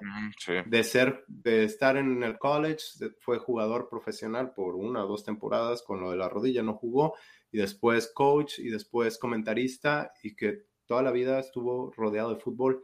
Tengo un libro que Max trajo de la biblioteca de la escuela. Bueno, ahorita se los traigo. Eh, está muy interesante, plática de su niñez y cómo él jugaba le gustaban todos los deportes, pero el que más le gustaba era el fútbol americano y dice, lo jugábamos en cualquier lugar y en cualquier situación. Así estuvieran dentro de una casa, en un pasillo, entonces era uno contra uno y de rodillas. O sea, con la cantidad de niños que hubiera, si están en un jardín grande, 11 contra 11, la cantidad de niños que hubiera, tacleado, pero si no, en un espacio pequeño, de rodillas y jugaban fútbol. Sí, qué chido. No, un, un ícono, un hombre que sin él no podemos contar la historia de la NFL, 100% merecido miembro del Salón de la Fama y Salón de la Fama como coach, como comentarista y también el impacto que ha tenido con el videojuego, sin duda alguna, uno que va más allá del deporte sobre el emparrillado. Eh, sin duda alguna, impresionante. Felipe, la nación Raider viviendo un momento muy, muy, muy complicado con el fallecimiento de John Madden. Apagaron las luces del estadio Legend para simplemente dejar las pantallas con, con el mensaje de que en paz descanse John Madden. Eh, eh, súper difícil. Demian, ¿tienes ahí el libro? Ah, sí. Aquí está. Héroes del fútbol, contado por John Madden. Ajá. Aquí está, justo lo estaba leyendo el otro día. Eh, está muy interesante. Habla pues de todas las etapas del fútbol, habla de, de Al Davis, pero desde 1900, desde 1920. Wow. Ah, ahí está. Está muy interesante. Burios, vamos con algunos comentarios. Me brinco algunos que no tienen que ver con Madden y ahorita regreso con ellos. Burios dice, tengo 54 años, lo vi como head coach de los Raiders, es un ícono de los Raiders, una rayita abajo de Al Davis. José Granados, el pavo de seis piernas, sí, como le decían, el, el era pato, ajá, eh, que, hicieron muy famoso. Eh, Burios dice, él es un Raider, no de Fox. Sí, lo sabemos, pero al mismo tiempo, eh, como lo dijimos, es un ícono de la NFL como coach, como comentarista y también como lo que es con el videojuego, que le dio el nombre al videojuego, que les, permitió usar su nombre y les dio una manera de ser legítimos en ese aspecto. Compa Marines, Madden fue quien hizo a Raiders legendarios. Al Davis, Madden, Tom Flores, nuestras personas más importantes. Eh, Rafael dice, nadie habla cuando yo hablo, sé una bestia en el campo y un caballero fuera de él. ¿Fue más bien, las reglas las hablaron ahorita que estuvo ausente o no? No, no las hablamos. Ahí están, Ricardo, en el chat. No, no, no, pero no, no, creo que no son esas, porque no, no, te digo que había una de donde decía llega puntual. Y lo dice su Beyond, Time es esa, Beyond Time, llega a tiempo. En el chat. Presta atención. Ah, perdóname. Juega como loco cuando te diga que lo hagas. O sea, simplemente sí, reglas básicas. Eran, esas eran tus reglas. Ana Polar, saludos chicos, feliz año. Jonathan saludos, Ana, de Guatemala. De NFL Girls. saludos. Saúl Torres, en 1973 me tocó ir a ver un juego de pretemporada a Oakland y me tocó por fortuna poder saludar de mano al coach Madden. Es un gran recuerdo y lo que me impresionó fue el tamaño de su mano. Espero que esa mano no te la hayas lavado. Justo es lo que iba a decir. Justo es lo que iba a decir. Sigue ahorita. Burios dice, fue el primer analista en utilizar el pizarrón para explicar. Sí, él es muy famoso por usar ya el en la pantalla del poder explicar así con la pantalla. Eh, Saúl Torres, aún era un niño cuando esto pasó. Eh, Alex Chabelo, hablaremos un poco. Compa Marines, volver a escuchar esa voz de Madden nos lleva a la niñez. Eh, Carlos Caudillo, me hice Raider en el Super Bowl 11 y sus brincos cuando interceptó Willie Brown para mm. anotación. sí, y eso era algo que cuando hablabas, Demian, hace rato sobre Madden y lo que lo hacía tan cercano a la gente, él cuando estaba en la cancha lo veías mover las manos, reclamarle a los árbitros, era muy expresivo. Y cuando se fue a la cabina de transmisión, era igual, con el boom, con los gritos, con todo eso. O sea, lo hacía que la gente quisiera ver el partido si supiera o no del deporte. Entonces, John Madden, que en paz descanse, una leyenda no solo de los Raiders, sino de toda la NFL y del deporte de fútbol americano en, de manera global. John Madden falleció a los 85 años de edad la mañana del martes de manera inesperada. Y Ricardo, si algo nos queda de consuelo es todas esas flores que le echaron en el, en el programa que le hicieron en su honor el domingo, todas las escuchó. Demian, no lo has visto, pero las entrevistas, los videos que utilizan al aire en el documental, todos los vio John Madden, los tenían en una pantalla, entonces escuchó todo eso John Madden y eso por lo menos nos queda de consuelo que de parte de los otros coaches, de parte de los jugadores del pasado y del presente, escuchó todo eso, lo que le tuvieron que decir. 100% recomendado que puedan, que vean ese programa porque entenderán aún más el legado de un ícono John Madden que lamentablemente un par de días después de que salió al aire ese programa, falleció y es por eso que ahora la NFL lo está haciendo disponible acá en los Estados Unidos, en ESPN Plus, en las plataformas digitales de Fox y en las de NBC en Peacock, las está haciendo disponible, lo hizo disponible on demand para que la gente lo pueda ver ahora. ¿Algo más que, también al respecto? Eh, Your Boy Q en el podcast diario que tiene invitó a Michael McCarthy, no es el coach de los Cowboys. Eh, algo, no me acuerdo si es el productor, algo tuvo que ver con, ese, con ese documental y habla de, de la private viewing, de cuando lo vio Madden, en privado con su familia, estaba muy contento por el documental. Escuchen ese. Pero te, spoiler, en literal, en el documental, ves a Madden sentado ah, solo viendo pantallas cuando la gente habla de él. Y, lo que, y lo que dice, y lo que dice el coach Madden al final, después de ver todo eso, después de ver todo lo que le hablaron, no lo quiero decir. Dejamos, sí, dejamos que la gente lo pueda ver. Pero, la verdad es. Qué bueno que lo hicieron en vida. Para Exacto. Él. y en el State of the Nation, en el podcast de Big Tayford, Tashawn Reed, Jimmy Durkin y Ted Wynn, que salió hoy o ayer, también hacen unos dos minutos de eh, con la voz de Madden, con algunas de sus narraciones. Está muy padre, escuchan. Un buen homenaje, esa es la palabra. Hay más comentarios que no son de Madden, así que vamos ahora con ellos. Me los brinqué tantito nada más para mantener el tema. Luis Ríos Caso, ¿saben por qué no jugó Edwards contra Denver? Muchas felicidades a los tres. Sí, salió positivo a COVID y estaba en la lista de reserva COVID. Esa mañana del domingo fue colocada ahí, colocado ahí. Rudy Alvarado, sub carnalito, saludos al buen Rudy. Eh, José Granados, su programa de los pocos que son objetivos e interactúan con la gente. Muchas gracias por estar para nosotros. Felicidades. Ricardo, es lo que decimos, por la Nación Raider, para la Nación Raider. Así es, aquí vamos a estar. Eh, a ver. Rafael Ram dice, nadie habla cuando yo hablo. Una... Ah, esas son las que, las que dijo él, sí, las frases de, de Madden. Eh, aquí está. Alex Ravelo, saludos Harry. También ya agregaron a Carl Nassib y Jordan Simmons a la lista COVID, otro par menos de jugadores importantes para el domingo. Ya lo mencionamos en el programa al principio. Ya hablamos de eso al respecto. Y de Nassib, ese es un jugador importante para tener la carrera. ¿eh? exacto. Kuhn se ve más maniobrado hacia el ataque aéreo. Correcto. Jordan Simmons, ¿te parece una ausencia importante? Mm, o sea, profundidad en la línea, pero no. No. Em, pero acuérdate que no está Lumanur. Ya lo acaban de activar. Ah, ok. Lo activaron el martes o miércoles de regreso.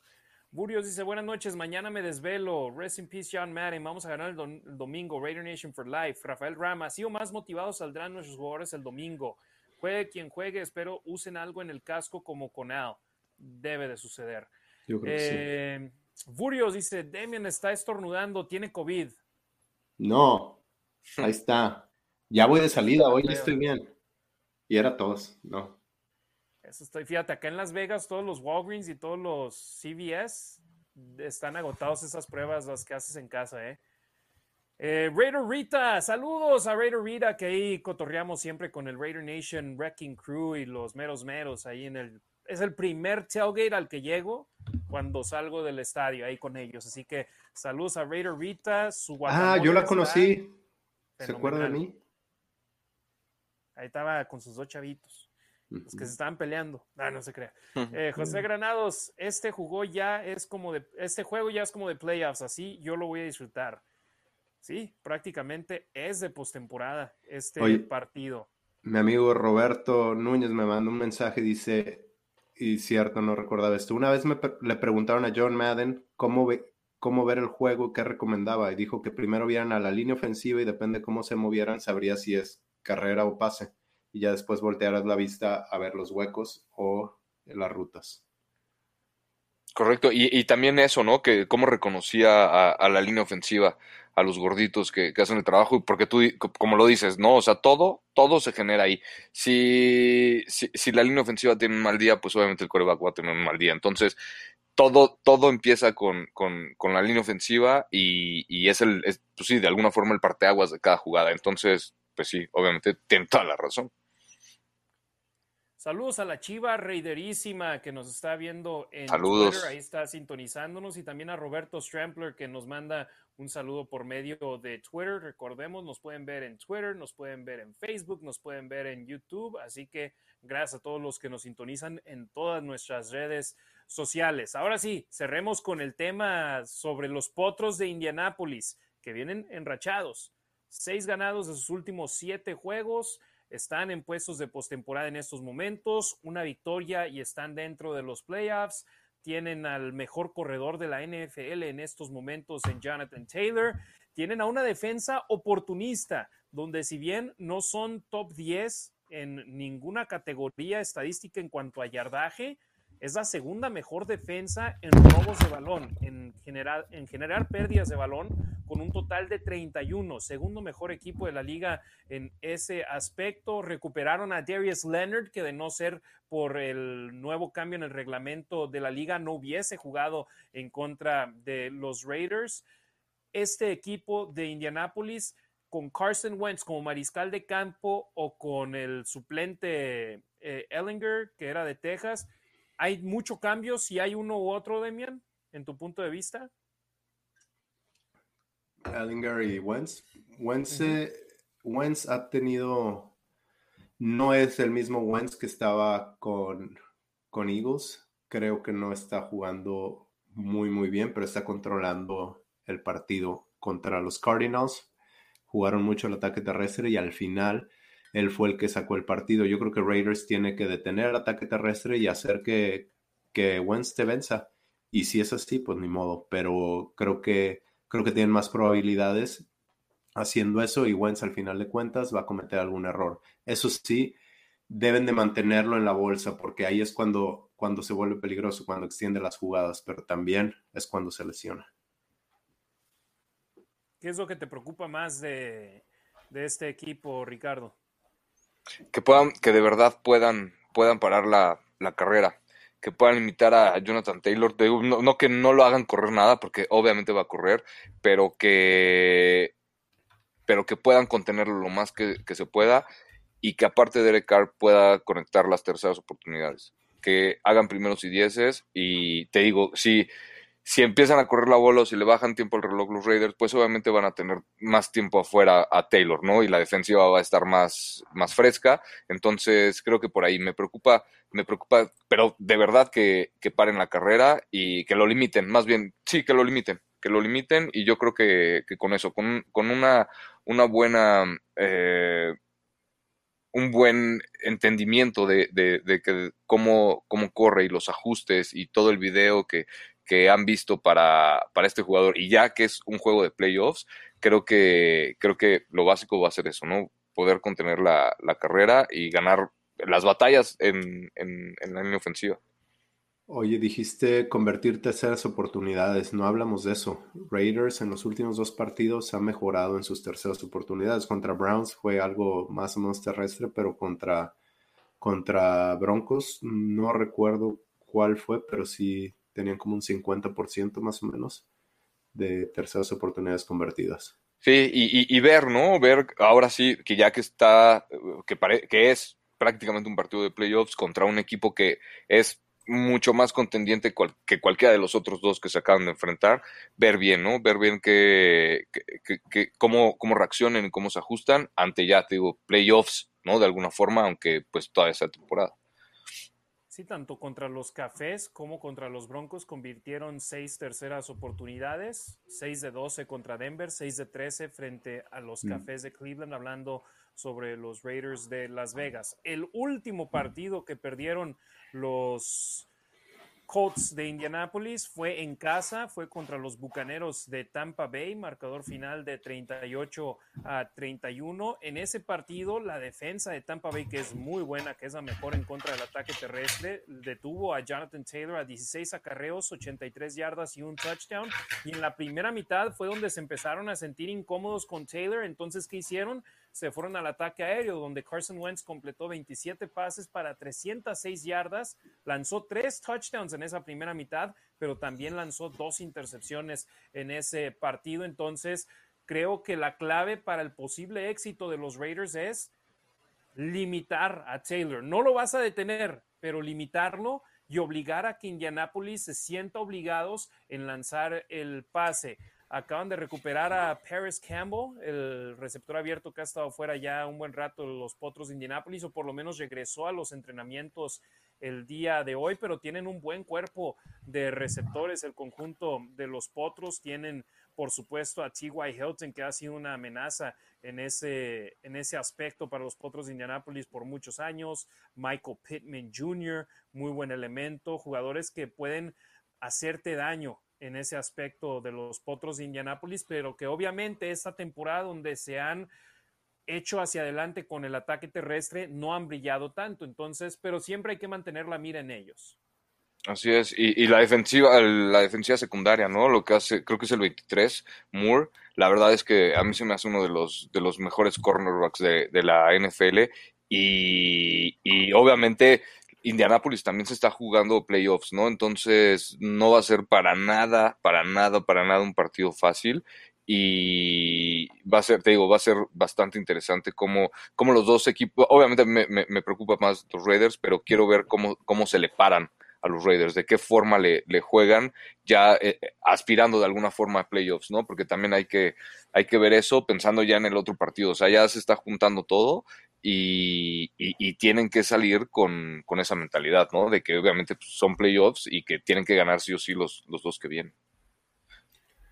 Sí, Kenny Moore, agente libre no drafteado de Valdosta State College, o sea, no para nada en el colegial sobresalió, agente libre no drafteado por los Patriotas de Nueva Inglaterra y después lo firmaron los Potros de Indianápolis, donde ha estado desde la temporada 2017. Entró esta campaña con 10 intercepciones en su carrera. Este año lleva 4 intercepciones y no sé si han visto el Hard Knocks de mitad de temporada de Indianápolis, que ha estado muy interesante. Me lo aventé hoy prácticamente todo. Y Kenny Moore, una historia de superación personal y se vio emocionado cuando jugó contra los Bucaneros de Tampa Bay porque le tocaba jugar contra Tom Brady y el propio Tom Brady le decía, está haciendo muy buenas cosas, sigue en ese camino, estás, eres uno de los mejores en estos momentos en la liga, sigue así y fue elegido al Pro Bowl este año. Entonces es muy cierto lo que dice Ricardo, que es alguien al que hay que mantener en la mira, 87 tacleadas, una captura de mariscal de campo, 5 tacleadas para pérdida de yardaje 13 pases defendidos, 4 intercepciones y un balón suelto forzado de este esquinero joven de los Potros de Indianápolis. Que aparte... 26 años de edad. Y, que aparte juega más en el slot, ¿no? Entonces esperaría ahí el, tiro contra Hunter Renfro, ¿no? A ver, igual este va a estar bastante interesante. En cualquier línea defensiva, en, en, la zona de los linebackers y el perímetro, en los tres creo que va a haber un muy buen tiro. Sí, los Potros de Indianápolis, lo que hablábamos sobre su defensa, que estadísticamente no es una de las mejores de la liga en top 10 en ninguna categoría, a excepción de pérdidas de balón generadas, donde son número 2 con 31. Defensa total, número 18, por debajo de la mitad. 346 yardas por juego. Defensa aérea, número 16, 234.8 yardas por partido. Defensa terrestre, número 14, 111.2 yardas por juego. Y defensa anotadora, apenas un peldaño por fuera del top 10, 21.1 puntos por juego. Pero en su defensa ya mencionamos un hombre importante en Kenny Moore. Otro hombre clave para ellos es DeForest Buckner, que los encabeza con seis y media capturas de mariscal de campo y tienen en total a tres jugadores con por lo menos cinco capturas de mariscal de campo. Aukedin Muhammad y Kemoko Tubray tienen también cinco en ese haber y también los balones sueltos que ahí es donde hay que mantener la mira en Darius Leonard, que es especialista llegando a golpear el balón como si fuera boxeo y le preguntaba a un, un árbitro durante un partido, ¿cómo lo haces ver tan fácil? Y decía Leonard, en la pretemporada entreno box. Entonces ahí afino mi puntería y por eso, ¡pum!, pone el golpe al balón y es algo de lo que hay que mantener en la mira en el partido cuando corran el ovoide Josh Jacobs, Peyton Barber, Jalen Richard, que Leonard no te llegue y te golpee así. Y es ahí donde tal vez sea lo mejor lo que hizo Deshaun Jackson contra el conjunto de los Broncos. Simplemente ya sabes que te van a llegar, échate abajo y vive para la siguiente jugada, ¿no? Y que le sirva de experiencia a Jacobs por cómo corría, por cómo fombleó, ¿no? Sabe que obviamente pues, va a tener que proteger muchísimo mejor el balón. Y una jugada de la que no se habló mucho porque la repetición favoreció a los Raiders. Tuvo otro fumble en el tercer cuarto en esa serie importante para arrancar la segunda mitad, donde por fortuna ya su rodilla estaba abajo, pero habían marcado los oficiales pérdida de balón para los Raiders. Sí, que ojo, la, la marcan así para no para dejarla correr en caso de que sí sea fumble, que continúe la jugada y no pararla eh, y, arruinar el ataque del otro equipo, ¿no? Y además todas las jugadas de pérdida de balón y de anotación son revisables, entonces podían darse el lujo de ir a buscar eh, la repetición los oficiales. Que los comentaristas dijeron, apenas está muy dudosa, no, no está nada dudosa. yo no los escucho porque yo estoy transmitiendo. Sí, claro. ¿Y, tú qué dijiste? A ver. Y de inmediato dije, es balón de los Raiders. Sí, claro. Eh, es importante anotar temprano porque por el ataque terrestre de los Colts, al igual que la semana pasada cuando dije que tenía Raiders que irse adelante en el marcador y como lo dijimos ahorita que con dos anotaciones Raiders ya era era partido de ellos contra Broncos, contra Colts no va a ser así, pero si se van abajo por 10 puntos, les van a correr y no le van a dar el, balón a Carr y ahí se les va a complicar bastante. El año pasado, si se acuerdan, eh, Colts le ganó a Raiders en Las Vegas 44 a 27 y el marcador se escucha abultado, pero realmente estuvieron los Raiders en el juego. En el último cuarto, los Colts le metieron 17 puntos a Raiders. Eh, Jonathan Taylor tuvo una, un acarreo bastante largo en, el último cuarto, pero ahí terminó con 20 carreos para 150 yardas, un promedio de 7.5 yardas. Entonces, por ahí es donde les pueden hacer daño a Raiders. Sí. Y las yardas totales del año pasado fueron muy parejas. Colts tuvo 456 contra 424 de Raiders pero en, las yardas terrestres, Colts le corrió a Raiders para 212 yardas, mientras que Raiders corrió para 79. Ahí es donde se deben de emparejar para tener una oportunidad. y otro. Perdón, sí, sí estoy con el micrófono prendido. Otro punto importante fueron las pérdidas de balón en ese juego. Sí, Derek Carr lanzó dos intercepciones. Ok. Un fumble y dos intercepciones. Exacto, entonces hay que mantener eso en la mira y ya lo hablamos, 31 pérdidas de balón generadas por Indianapolis, son un muy buen equipo defensivo en ese aspecto. Y así como creemos que Raiders controló el partido contra Denver, esos tres balones perdidos contra Colts te pasa como contra Kansas City, ¿eh? te meten 40 puntos. Sí.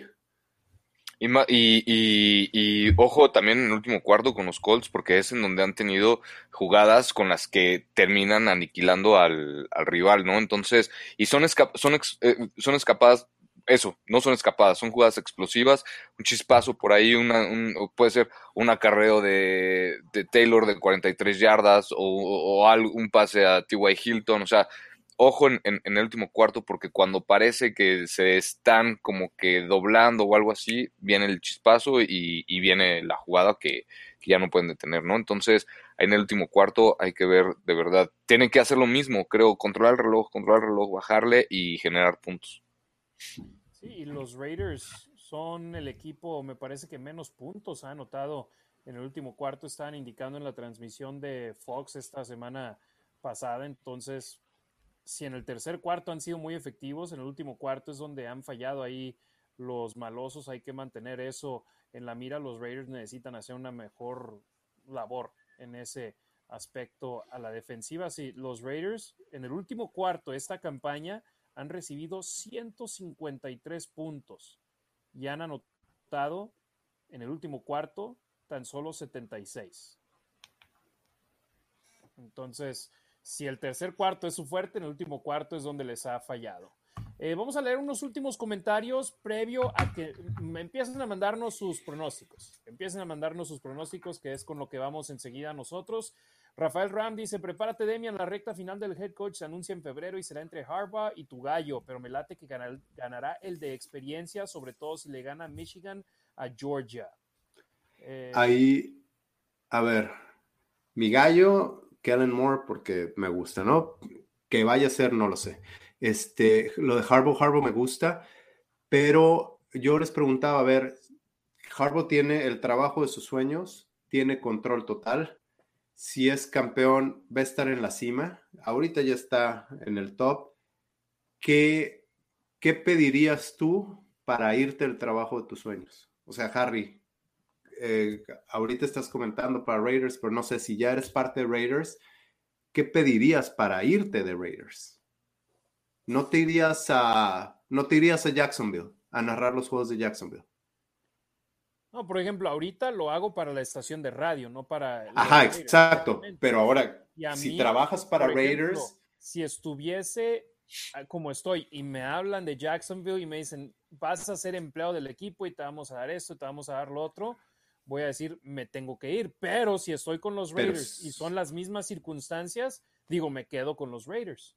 Sí, te tendría que mejorar la oferta, pero por mucho, ¿no? Para que valiera la pena que dejaras a los Raiders. Y no nada más estamos hablando de dinero. Tienes control de Exactamente. poder Exactamente. Si fuesen las mismas circunstancias, me quedo con lo que ya, con lo que tengo. Sí, en Michigan Harbaugh es rey, más ahora que realmente, que por fin le ganó a Ohio State. no, no había entrado a los playoffs. Ajá. Ahora, lo otro de Harbaugh es que es una persona con carácter muy duro y ha funcionado donde ha estado en los primeros cuatro años y en colegial puede funcionar. ¿Por qué? Porque son jóvenes y porque tienen una meta de llegar a la NFL o de terminar su carrera, estudiantes. Pero ya con multimillonarios, tratando de controlar a millonarios, eh, cambia la cosa. Ajá, cambia la cosa. Es diferente y eso fue lo que pasó en San Francisco, por eso terminó rompiendo el vestidor. pero sí, sí me gustaría Harbaugh para Raiders, sí. Nada más no sé si se dé porque, y creo que la Universidad de Michigan tiene, tiene con qué igualarle la oferta. Octavio López, ¿creen que le hagan un homenaje en el último partido? 100%. Estoy seguro que habla de John Madden, 100% sucederá algo. Es más, va a pasar algo el domingo allá en Indianápolis con un minuto de silencio en, ese aspecto. Em, José Granados, ¿qué jugador cree que sea el clave para que los Raiders puedan ganar? Digo la defensa entera, no hay uno clave nada más. Tiene que ser la defensa entera que haga un buen papel. ¿De acuerdo? De acuerdo, sí, sí, sí, sí, totalmente. Compa Marines, que no permitan Taylor carreras de más de 10 yardas. También. La bronca es que te puede hacer de a 7, de a 8 y una tras otra, tras otra y te mueven las cadenas. Sí. Yo entiendo que lo que se refiere son carreras explosivas de las grandes anotadoras, pero no sé. Eh, Carlos Caudillo, que no, que por favor no, no, le tiren los pases a Carr. Eh, es importante, no hay margen de error para los Raiders en este juego y los pases que se le cayeron a Deshaun Jackson y además jugadores en el partido en Cleveland, si suceden contra Indianapolis, se pierde el juego. Compa Marines, Colts ha tenido buenos juegos, pero siempre la defensa permitió muchos puntos. Rafael Ram dice, pero acuérdate, la coladera de defensa que teníamos el año pasado, la verdad no me preocupa la defensa, la ofensa es el patito feo este año. Y sobre todo recientemente, que seis de los últimos siete juegos no han anotado más de 17. 17, ajá. Compa Marines, no voy a poner, no voy a poner, no voy a poner el marcador, no quiero salar a los Raiders. Les deseo un feliz año nuevo y muchas felicidades por este gran programa. Gracias, un fuerte abrazo. Gracias. Saludos. Ya empezaron aquí a llegar los pronósticos de nuestra raza, de nuestra familia de la Raider Nation, así que ¿con quién empezamos hoy? Bueno, vamos a ver los pronósticos de esta semana pasada, donde creo que fallamos nosotros, todos nos fuimos con altas y fueron bajas. Harry 29-13, Demian 34-17, Ricardo 28-21. Estuvimos, nos falló en ese aspecto. Eh, o bueno, fue 17-13, ¿verdad? Yo por lo menos le atiné a los 13 que iba a anotar Denver en el juego. Bien, pues vas. Ricardo, ¿tu pronóstico hoy? Eh, me voy a ir con un 17-21 Raiders. Ah, ese es el mismo que yo tenía. ¿Sí? Sí, le voy a cambiar. No sé cómo. 17-21 Las Vegas, dice Ricardo. Correcto. Demian. 24-21, nada más por ponerle diferente. favor. Raiders, solo porque deseo que el último juego lo tengamos o sea, en nuestras manos todavía. No estamos esperando que pasen un montón de cosas. Pues yo también tenía un marcador como el de Ricardo, así que lo voy a quitar un punto. Raiders 20, Indianapolis 17. Es mi pronóstico de, de, este juego. Dos touchdowns, dos goles de campo y Daniel Carlson no lo gana otra vez. Ese es mi pronóstico. Entonces, los pronósticos de la familia de la Raider Nation, aquí la Nación Raider, Ricardo, 21-17 Raiders, Demian, 24-21 Raiders, servidor y amigo Harry, 20 a 21 Raiders. Vamos a leer a nuestra familia aquí en las redes sociales. César Tejeda, mi pronóstico Raiders 24, Colts 21. José Granados, 28-21 Raiders. Adger Mondragón, Raiders 27, Colts 21. Luis Reyes, Raiders 28, Colts 23. A seguir soñando con la postemporada. Saúl Torres, mi pronóstico, Raiders 28-24 Colts. Octavio López, ok familia, mañana los acabo de escuchar por Spotify. Mi pronóstico será Raiders 34 a 30. Un abrazo fuerte para todos, un placer haberlos conocido por aquí este año. Eh, gracias, gracias por los comentarios. Y dice Además, Fabio, saludos de mi pequeño Fabio, feliz año, aquí nos vemos el próximo año, gracias por el contenido, lo sigo en las redes. Saludos, saludos a Octavio López y a Fabio López. Saludos. Saludos. Gracias por escucharnos y a toda la banda que ahorita a las 11.36, 11.38 nos siguen comentando. Híjole, la verdad es que muchísimas gracias por, por seguir aquí. ¿eh? Exacto, exacto. Gracias a todos, a los que ya han estado con los Raiders por mucho tiempo, chavos como Fabio, que ahí sus papás los tienen viendo el programa. Esperemos y no sea como castigo que nos tengan, en este programa. Rafael Ram dice, Codes 13, Raiders 24, tengan botanas a la mano para que no sufran sus uñas. Alexa Lima, 27-24, vamos Raiders. Amado Nervo, 21 17 Raiders. Luis Ávila, voy 24-17, favor Raiders. Vamos Raiders por el paso a los playoffs. Gabriela Ruiz, feliz año y que venga mejor para lo mejor para la familia de los Raiders. Gracias por mantenernos informados. Gracias a mi madre, gracias también a mi papá que toda mi vida ha sido Contreras con los Raiders, pero ahora que estoy narrando los juegos, sí les va a los Raiders y ahí está siempre el pendiente. Bien ahí. Paul Arcos, 21-17 Raiders. Cristian Morales Zamorano, Raiders 30-27. Gerardo Ortiz, 28-17, ganan mis malosos. Martín Gurrola, hola hermanos, saludos desde el Estado de México, Raiders por siempre. Iván Ortega, Raiders 17-10 Colts. César Tejeda, vamos a terminar con campaña ganadora. Por favor. Que sean 10. Así es, con 10. Sí. Alexa Lima, feliz año amigos. Les mando un abrazo y esperemos iniciar el año con el triunfo. Gracias, Alexa. Abrazo. Alberto Álvarez López, Raiders 12, Colts 9, Cristian Morales Zamorano, casi las 3 de la madrugada en Chile y aquí estamos hasta el final. Gracias, Cristian. Gracias, gracias, Cristian. Saludos hasta Chichile. Ah, como va por ahí, ¿no? Ese es como el. Algo así. Saludos hasta allá. Gracias, gracias. Increíble. El apoyo de nuestra familia de la Raider Nation, en verdad, este año ha sido increíble gracias a ustedes. Y el último comentario al momento, Luis Reyes, muchas gracias por el tiempo que nos dedican y la gran información. Un fuerte abrazo y un próspero año nuevo para todos en la familia Raiders. Nos empezamos a despedir. Ricardo Villanueva, sin querer queriendo, esto existe gracias a ti. Tú pusiste una publicación en Twitter donde mencionaste que los Cardenales de Arizona iban a realizar un stream en el draft y que deberíamos hacer algo para la afición hispanoparlante de los Raiders y, y yo dije, ¿sabes qué? Sí estaría bien, déjame ver si el Demian tiene tiempo. Y afortunadamente aquí ha estado en la mayoría de los programas Demian, al igual que tú, que tú te sumaste al equipo en el episodio número 2. Ricardo, ¿algún mensaje para cerrar este año 2021? Antes que nada, de mi parte, muchísimas gracias. A pesar de que nunca nos hemos conocido en persona, siento que te conozco como si fueras mi carnal. La verdad, convivimos más aquí que lo que hago con mucha gente en mi vida personal. Así que muchísimas gracias por entrar a mi vida, por ser mi hermano. Los Raiders, eso es lo que hacen, nos hacen familia, la Raider Nation.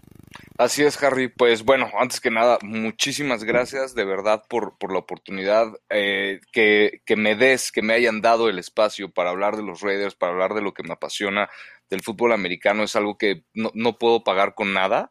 De verdad es que estoy súper agradecido por la oportunidad Sí, me fui por ahí al principio por lo de lo de lo de Arizona. Afortunadamente lo viste. Demian, no, no, no sé, no, no tengo idea, pero pero de verdad es que cuando los conocí, o sea, e, e, esto que estamos haciendo los tres igual, ¿no? O sea, siento que fue una sinergia increíble. Muchísimas gracias por todo, a todos, a todos nuestros amigos, a toda la familia de la Nación Raider que nos ve desde, estoy viendo que hay, desde, ahorita nos están escribiendo de Canadá, ¿no? Paul Arco, saludos para allá, pero tenemos eh, en España, en Chile, en, Guatemala, en, en todas las partes de México, en Colombia. De verdad, muchísimas gracias a todos por el apoyo. Llevamos un año, esperemos, bueno, no hemos cumplido ni un año, ¿no? Más bien llevamos una temporada, ¿no? De los Raiders. Esperemos que esto siga, siga creciendo. Muchas, muchas gracias por todo el apoyo y les deseo un muy feliz año nuevo que le echen muchas ganas a todo, eh, particularmente eh, creo que han sido años bastante complicados y pues nada más, ¿no? Abracen a su familia, pásensela súper chido, coman muy rico y muchas gracias por, por, todo el apoyo a la Nación Raider y de verdad es que les mando un muy fuerte abrazo. Y sí, Harry, o sea, la verdad es que eh, te digo, esta sinergia nosotros nos llamamos carnalitos, ¿no? Porque creo que es, eh, va por ahí, ¿no? De alguna forma hemos hecho como que esa carnalidad, si se me permite, y está increíble. Muchísimas gracias por todo.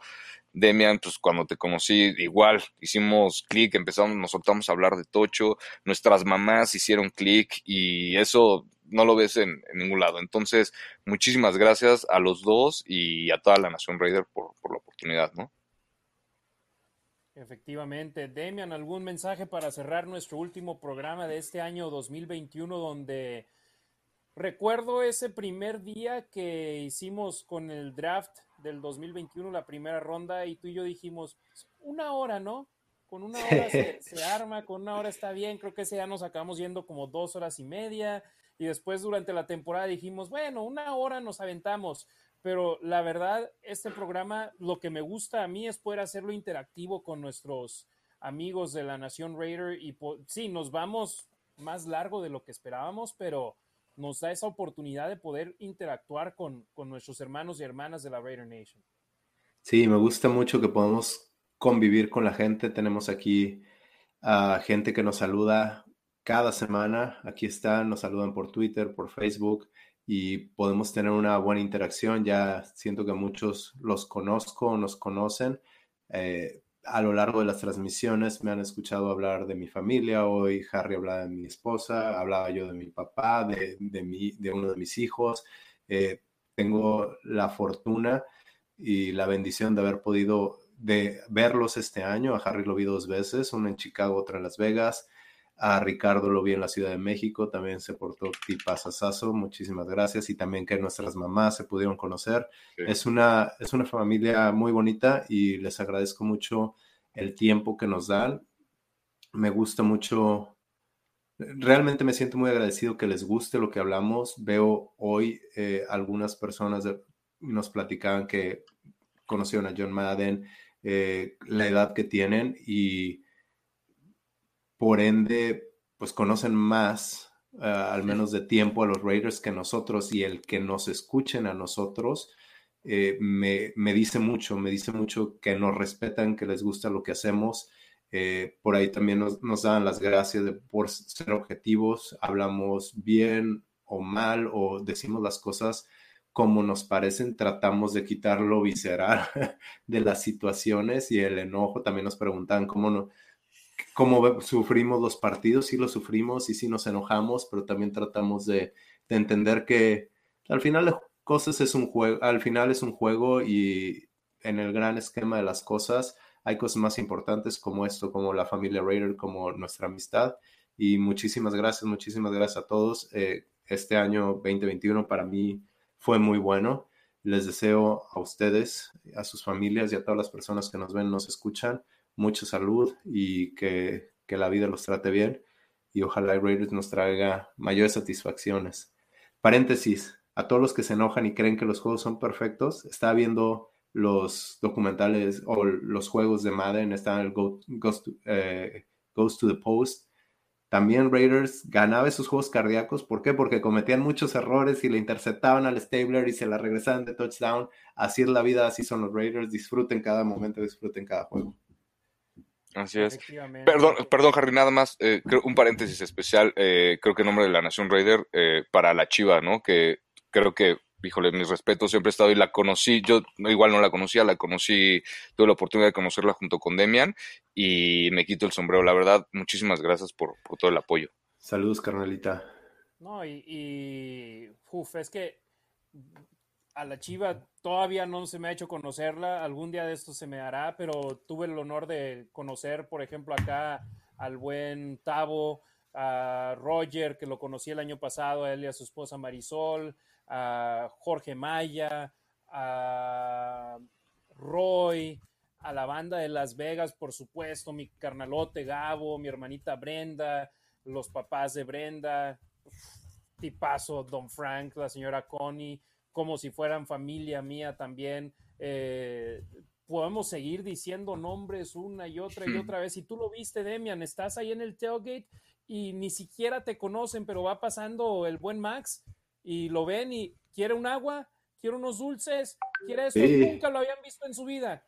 Y ahí están cotorreando con, con ellos. Entonces, o sea, son ese tipo de cosas que hacen a la Raider Nation no solamente una afición, en verdad somos una familia y el poder hacer esto para ustedes es verdaderamente un honor y poder hacerlo con dos personas que respeto tanto y que estimo tanto como Demian y como Ricardo, hace que estas tres horas se vayan volando de inmediato y que la única razón que me doy cuenta que son tres horas aparte de poder leer ahí en el relojito arriba que llevamos dos horas y 55 minutos es porque la, la tripa empieza a rugir y dice, tienes hambre, canijo, ya te toca cenar.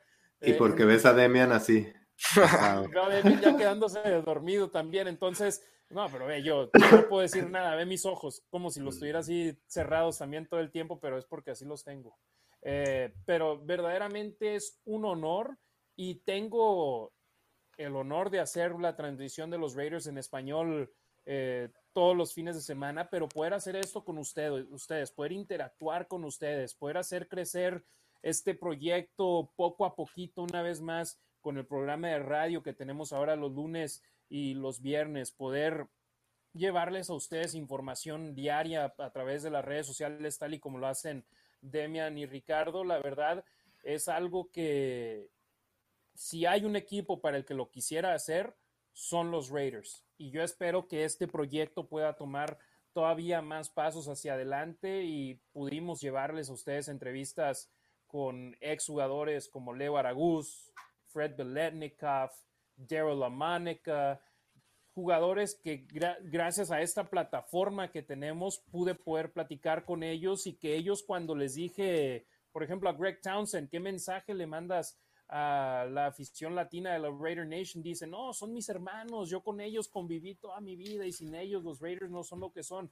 Ver que ellos tienen el respeto para, para esa afición y yo poder tener la plataforma de llevarles a ustedes este tipo de contenido, la verdad es, es algo inigualable. Y Raider Nation, sin ustedes, esto no sería posible, tal y como sin Demian, sin Ricardo, esto no sería posible, sin ustedes viéndonos en su casa, escuchándonos en Spotify, eh, viéndonos de manera diferida, no sería posible. Un saludo a Paul Arcos que dice, para acá ya en Canadá son las 12.45, casi la una de la mañana, y ahí nos está viendo en vivo. Rafael dice, bendiciones a todos, nos vemos el año que entra, saludo y éxito para todos, gracias por este espacio. Iván Ferrera, feliz año nuevo a esta familia. Gabriela Ruiz, saludos de la familia Ruiz Delgado a los tres, gracias madre, y saludos también a mi sobrinita Amy que nos está viendo. Saludos Amy. Saludos a Amy, saludos a Leo, saludos a Alex, saludos Gaby, Mario, gracias por tener ahí a mis papás.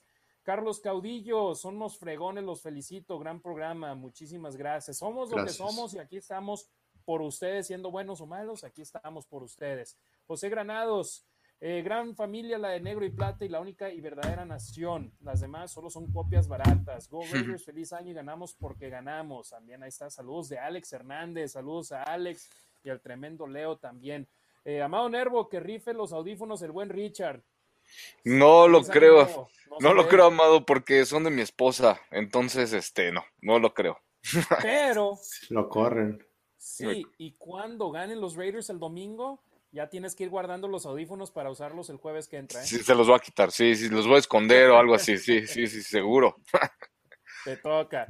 Ya va, Ricardo. Hermanos, hermanas de la Raider Nation, muchísimas gracias. Ha sido un honor poder convivir con ustedes este año 2021. Esperemos el 2022 traiga grandes cosas para ustedes y podemos y para nosotros poder seguirles llevando a ustedes lo último sobre este equipo de nuestros amores, esta pasión, este equipo que nos pone de buenas, nos pone de malas, pero a través de las buenas, las malas, las peores y las de siempre, aquí estamos, la Raider Nation. Tengan un excelente fin de semana, disfruten el año nuevo de una manera tranquila. Si toman, no manejen, siempre cuídense para ustedes y para sus familias, por favor.